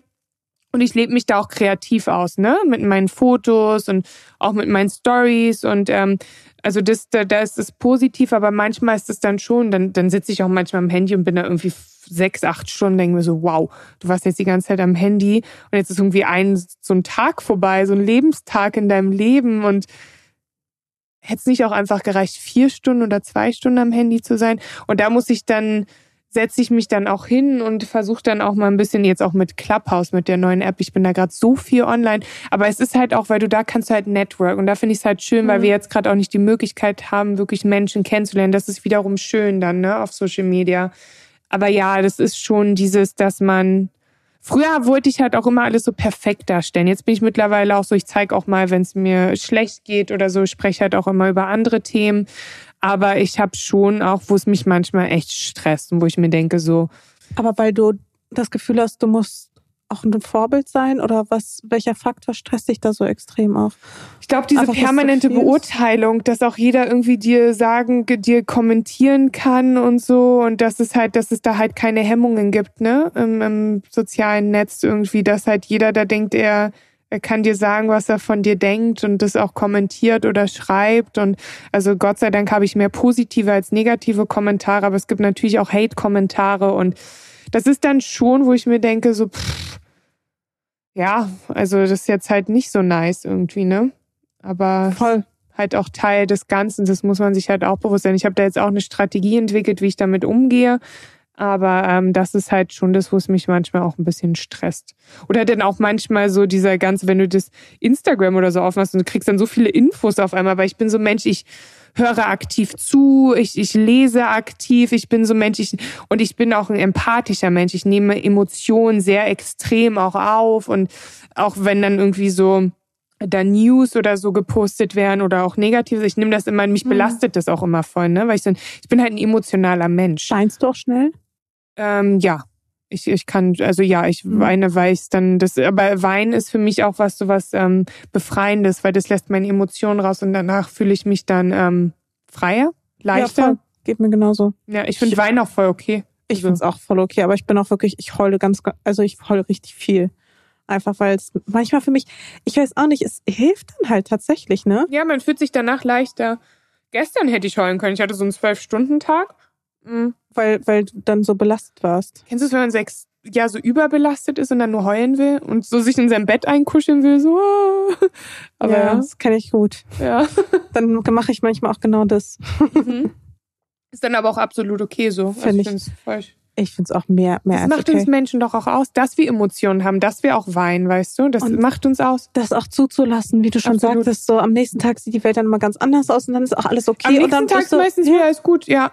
Das ja. ist wirklich krass. Das hilft mir auch, wenn es mir mal schlecht geht. Ich denke mir so, okay, ich lasse das jetzt raus und ich weiß, am nächsten Tag, morgen ist ein anderer Tag, wird mir besser gehen. Ist auch auf jeden Fall auch ein Tipp, den ich auch weitergeben würde. Einfach eine Nacht drüber schlafen. Hilft schon so viel. Auch einfach, weil im Schlaf ja auch häufig so Dinge verarbeitet werden, Gedanken hm. geordnet werden ja, und so weiter und so fort. Informationen nochmal neu abgespeichert. Insofern manchmal hilft auch wirklich einfach, wenn ich merke, Nacht okay. Drüber schlafen. Ja, so die wirklich. Sprichwörter, ne? Ey. Aber es ist wirklich so. Ja. ja. es ist halt wirklich so. Und manchmal, also wenn ich dann so einen richtigen Scheißtag habe, dann gehe ich einfach ins Bett, gute Nacht, ciao. Ja, genau, ich auch. Das hilft. Dann das noch hilft. eine Kuscheldecke. Ja. Das hilft wirklich. Richtig Netflix, gestresst bin ich Sushi vorher. Stimmt. Ich habe jetzt richtig Lust auf Sushi. Ich will mir sowas von Sushi heute bestellen, ich sag's dir. und Kuchen. Ähm, und, Kuchen, auch eine wilde Kombi. Ja. Ähm, ich habe tatsächlich zwei letzte Fragen. Mhm. Und dann sind wir durch. Oh. Kann es gar nicht fassen. Und zwar, da muss ich jetzt ein bisschen einleiten. Oder nein, weißt du was, ich stelle sie dir jetzt einfach. Okay. Sie ist aber ein bisschen weird. Ich erkläre dir gleich, ich warum sie. Weird. Ich erkläre dir auch gleich, weird. warum sie ein bisschen weird ist. Also, wenn du die Möglichkeit hättest, ein Celebrity zu sein, wer würdest du sein wollen und warum? Also was erhoffst du dir dadurch? Kannst du es so vorstellen wie so ein kleines Männchen so im, im Kopf. Ja. Also du kriegst da die Gefühle und die Gedanken des anderen mit, bist aber trotzdem immer noch auch irgendwo du selbst, wie so ein zweites Gehirn. Ja. Gibt's da jemanden? Ja. Wer? Uma Thurman. Ha. da kommt das russische ha. ha. äh, weil ich finde sie Hammer. Sie ist auch mein Vorbild als Schauspielerin ähm, mit Kill Bill, Pulp Fiction und wir sehen uns ja auch sehr ähnlich. Es wird ja auch mal zu mir gesagt, the German Uma Thurman. Ich glaube ja auch sowas an so Seelenverwandte und dass man schon mal gelebt hat und so. Ich glaube, dass wir auch irgendwie miteinander verbunden sind. Das wird jetzt sehr spirituell. Deswegen deine Frage war gar nicht so weird. Du kannst, ich, äh, Uma Thurman und ich wüsste einfach gern mal, wie sie jetzt auch lebt und wie sie sich so ja, was sie so macht in ihrem Alltag. Sie ist ja jetzt gerade als Schauspielerin nicht so aktiv, aber ich finde es so einfach zu wissen, okay, und man hat ja dann auch wahrscheinlich die Erinnerung, ne, von der Person. Genau. Ja, genau. Dann sehe ich ja auch, wie sie so ihre Anfänge erlebt hat, was sie erlebt hat mit, ich liebe Quentin Tarantino, wie die Zusammenarbeit mit Den ihm war. Den habe ich mal live gesehen. Geil. In New York. Oh, Fand ich das auch Das wäre so ein, so ein, da hätte ich auch so ein bisschen so ein Moment, das wäre geil. Quentin Tarantino. Ja, ich bin auch wirklich fast vom Stuhl gefallen. Mit ihm würde ich so gerne mal zusammenarbeiten. Ich, oh, ich liebe seine Filme. Der, das ist auch so crazy irgendwie, was so in seinem Kopf abgeht, ne? Der ist auch ein bisschen weird, aber ich finde das, ich mag weird. Ich liebe weird. Hast, was ist dein, dein Lieblingsfilm von ihm? Kill Bill auch, oder? Pulp Fiction. Ja, verstehe ich sehr gut. Bill ist auch geil, aber Pulp ja. Fiction finde ich noch geil. Ja, finde ich, liebe ich auch. Ich hatte mich damals. Oder Hollywood war jetzt auch geil. Ja, das war auch richtig geil. Ja. Ich hatte mich irgendwie, ich glaube, letztens zu einem zu einer Geburtstagsparty, letztens vor zwei Jahren, als es noch kein, als es noch kein Corona gab, habe ich, so, mich, cool, ja. ja, habe ich mich verkleidet als ähm, hier äh, halt als Uma Thurman aus Pulp ja. Fiction. Ähm, geil. Weißt du, was das Allerschlimmste war? Mein Freund wusste nicht, wer da, wen ich darstellen soll. Oh. Er kannte den Film nicht und ich war so, wie ist das an dir vorbei? Auch Habt ihr den dann Move? geschaut? Ja, genau. Kannte er nicht. Oh. Hä? Das ist so, wenn du einen Witz machst und als Einzige darüber lassen kein anderer lacht, so in der Art war das dann wahrscheinlich, ne? Du machst so die Moves und ja, der so, hä? ich war so, wie kann man und das so, nicht hä? mitbekommen? Oder wie kann man das irgendwie nicht gesehen haben? Ja. Aber ja, ich finde den Film auch richtig geil. Ich, find, oh, ich liebe auch seine, seine Filme. Wobei, ein bisschen mehr mag ich Guy Ritchie. Ja. Als Regisseur. Also seine Filme, okay. jetzt nicht unbedingt die letzten, so dieses Sherlock Holmes und so fand ich nicht so geil, aber so die mhm. ersten Filme fand ich richtig, richtig, richtig nice. Ja. Ja. Aber Quentin ist auch crazy. Okay, also Uma Thurman. Ja. Es gibt übrigens eine russische Band, die heißt Uma. Echt? Die heißt Uma Turman. Uma Thurman. Echt? Ja. Nach ihr benannt, oder ja, was? Ja, genau. Ach geil, kannst du mir da nachher mal so das zusenden? Ja klar, so? die machen auch ganz viele Lieder einfach so über sie, wie sie sie vergöttern. Echt? Ach, wie schön. Ja, cool. Und einfach, wie geil, auch einfach, dass die Band so heißt. Uma Thurman. Uma Thurman. Thurman. Uma, Tur Uma Thurman. Thurman. Ja, geil. ähm, ich meinte ja, dass die Frage ein bisschen so aus dem Rahmen fällt. Es liegt nämlich daran, dass, also die letzte Frage, die ich jedem meiner Gäste Gästinnenstelle ist, mhm. welche Frage soll ich dem nächsten Gast stellen? Und die Frage, die jetzt vorhin war, die war von der Ines Agnoli. Ah, die war okay. davor im Podcast. Und deswegen ist jetzt meine letzte Frage an dich. Welche Frage soll ich dem nächsten Gast hier stellen? Die nächste Frage. Boah, das voll schwer. Es sollte ja so eine Frage sein, die du nicht eh schon so im Podcast stellst, weil du stellst ja eh schon sehr geile Fragen, muss ich mal sagen. Also nee, fand ich echt angenehm. Danke dafür. Es war echt ein cooler Podcast-Talk. Ähm, nee, das ist, nee, das kann ich nicht. Doch, du kannst alles. Nein! Nein, nein, nein. Warte, lass mich mal noch mal kurz nachdenken. Okay, ich hab's. Ich bin gespannt. Wenn du die nächste Angela Merkel wärst oder der Bundeskanzler, was wäre das Erste, was du ändern würdest? Geile Frage. Lieb ich. Nehme ich. Ja, was war aber die andere Alternative? Nee, die dir zuerst? Okay. das wäre ein bisschen sexuell geworden. Ich, ich will lieber was Tiefgründigeres hier. ja. Danke, dass du da warst. Ich danke dir, es war so schön. Vielen, vielen Dank. Das war eine sehr emotionale Folge mit Victoria. Und was ich an unserem Gespräch so schön fand, war, dass Victoria wirklich von der ersten Minute an echt war. Und das ohne, dass wir uns irgendwie groß vorher kannten. Sie fiel einfach in keine Rolle, sondern sie war wirklich ganz bei sich. Sie ließ ihre Emotionen zu, sowohl die positiven als auch die negativen. Und man merkt vor allem, wie wichtig ihr die Themen sind, für die sie sich einsetzt, wie emotional involviert sie in jedes Thema ist. Und ja, ich hoffe, die Folge hat euch trotz des zugegeben schweren Themas zwischendurch auch gefallen. Und ich glaube, ich brauche es nicht immer wieder zu wiederholen, aber ich würde mich wirklich freuen, wenn ihr diese Folge oder diese, diesen Podcast, diese Staffel empfehlen würdet und natürlich auch bewerten. Und ja, ganz großen Dank auf jeden Fall an Victoria, die sich so geöffnet hat. Großen Dank auch an HelloFresh, die diese Folge unterstützt haben. Und vor allem auch großer Dank an euch, die bis hierhin zugehört habt. Danke. Und bis nächste Woche. Nee, zwei Wochen. Bis dahin. Tschüss.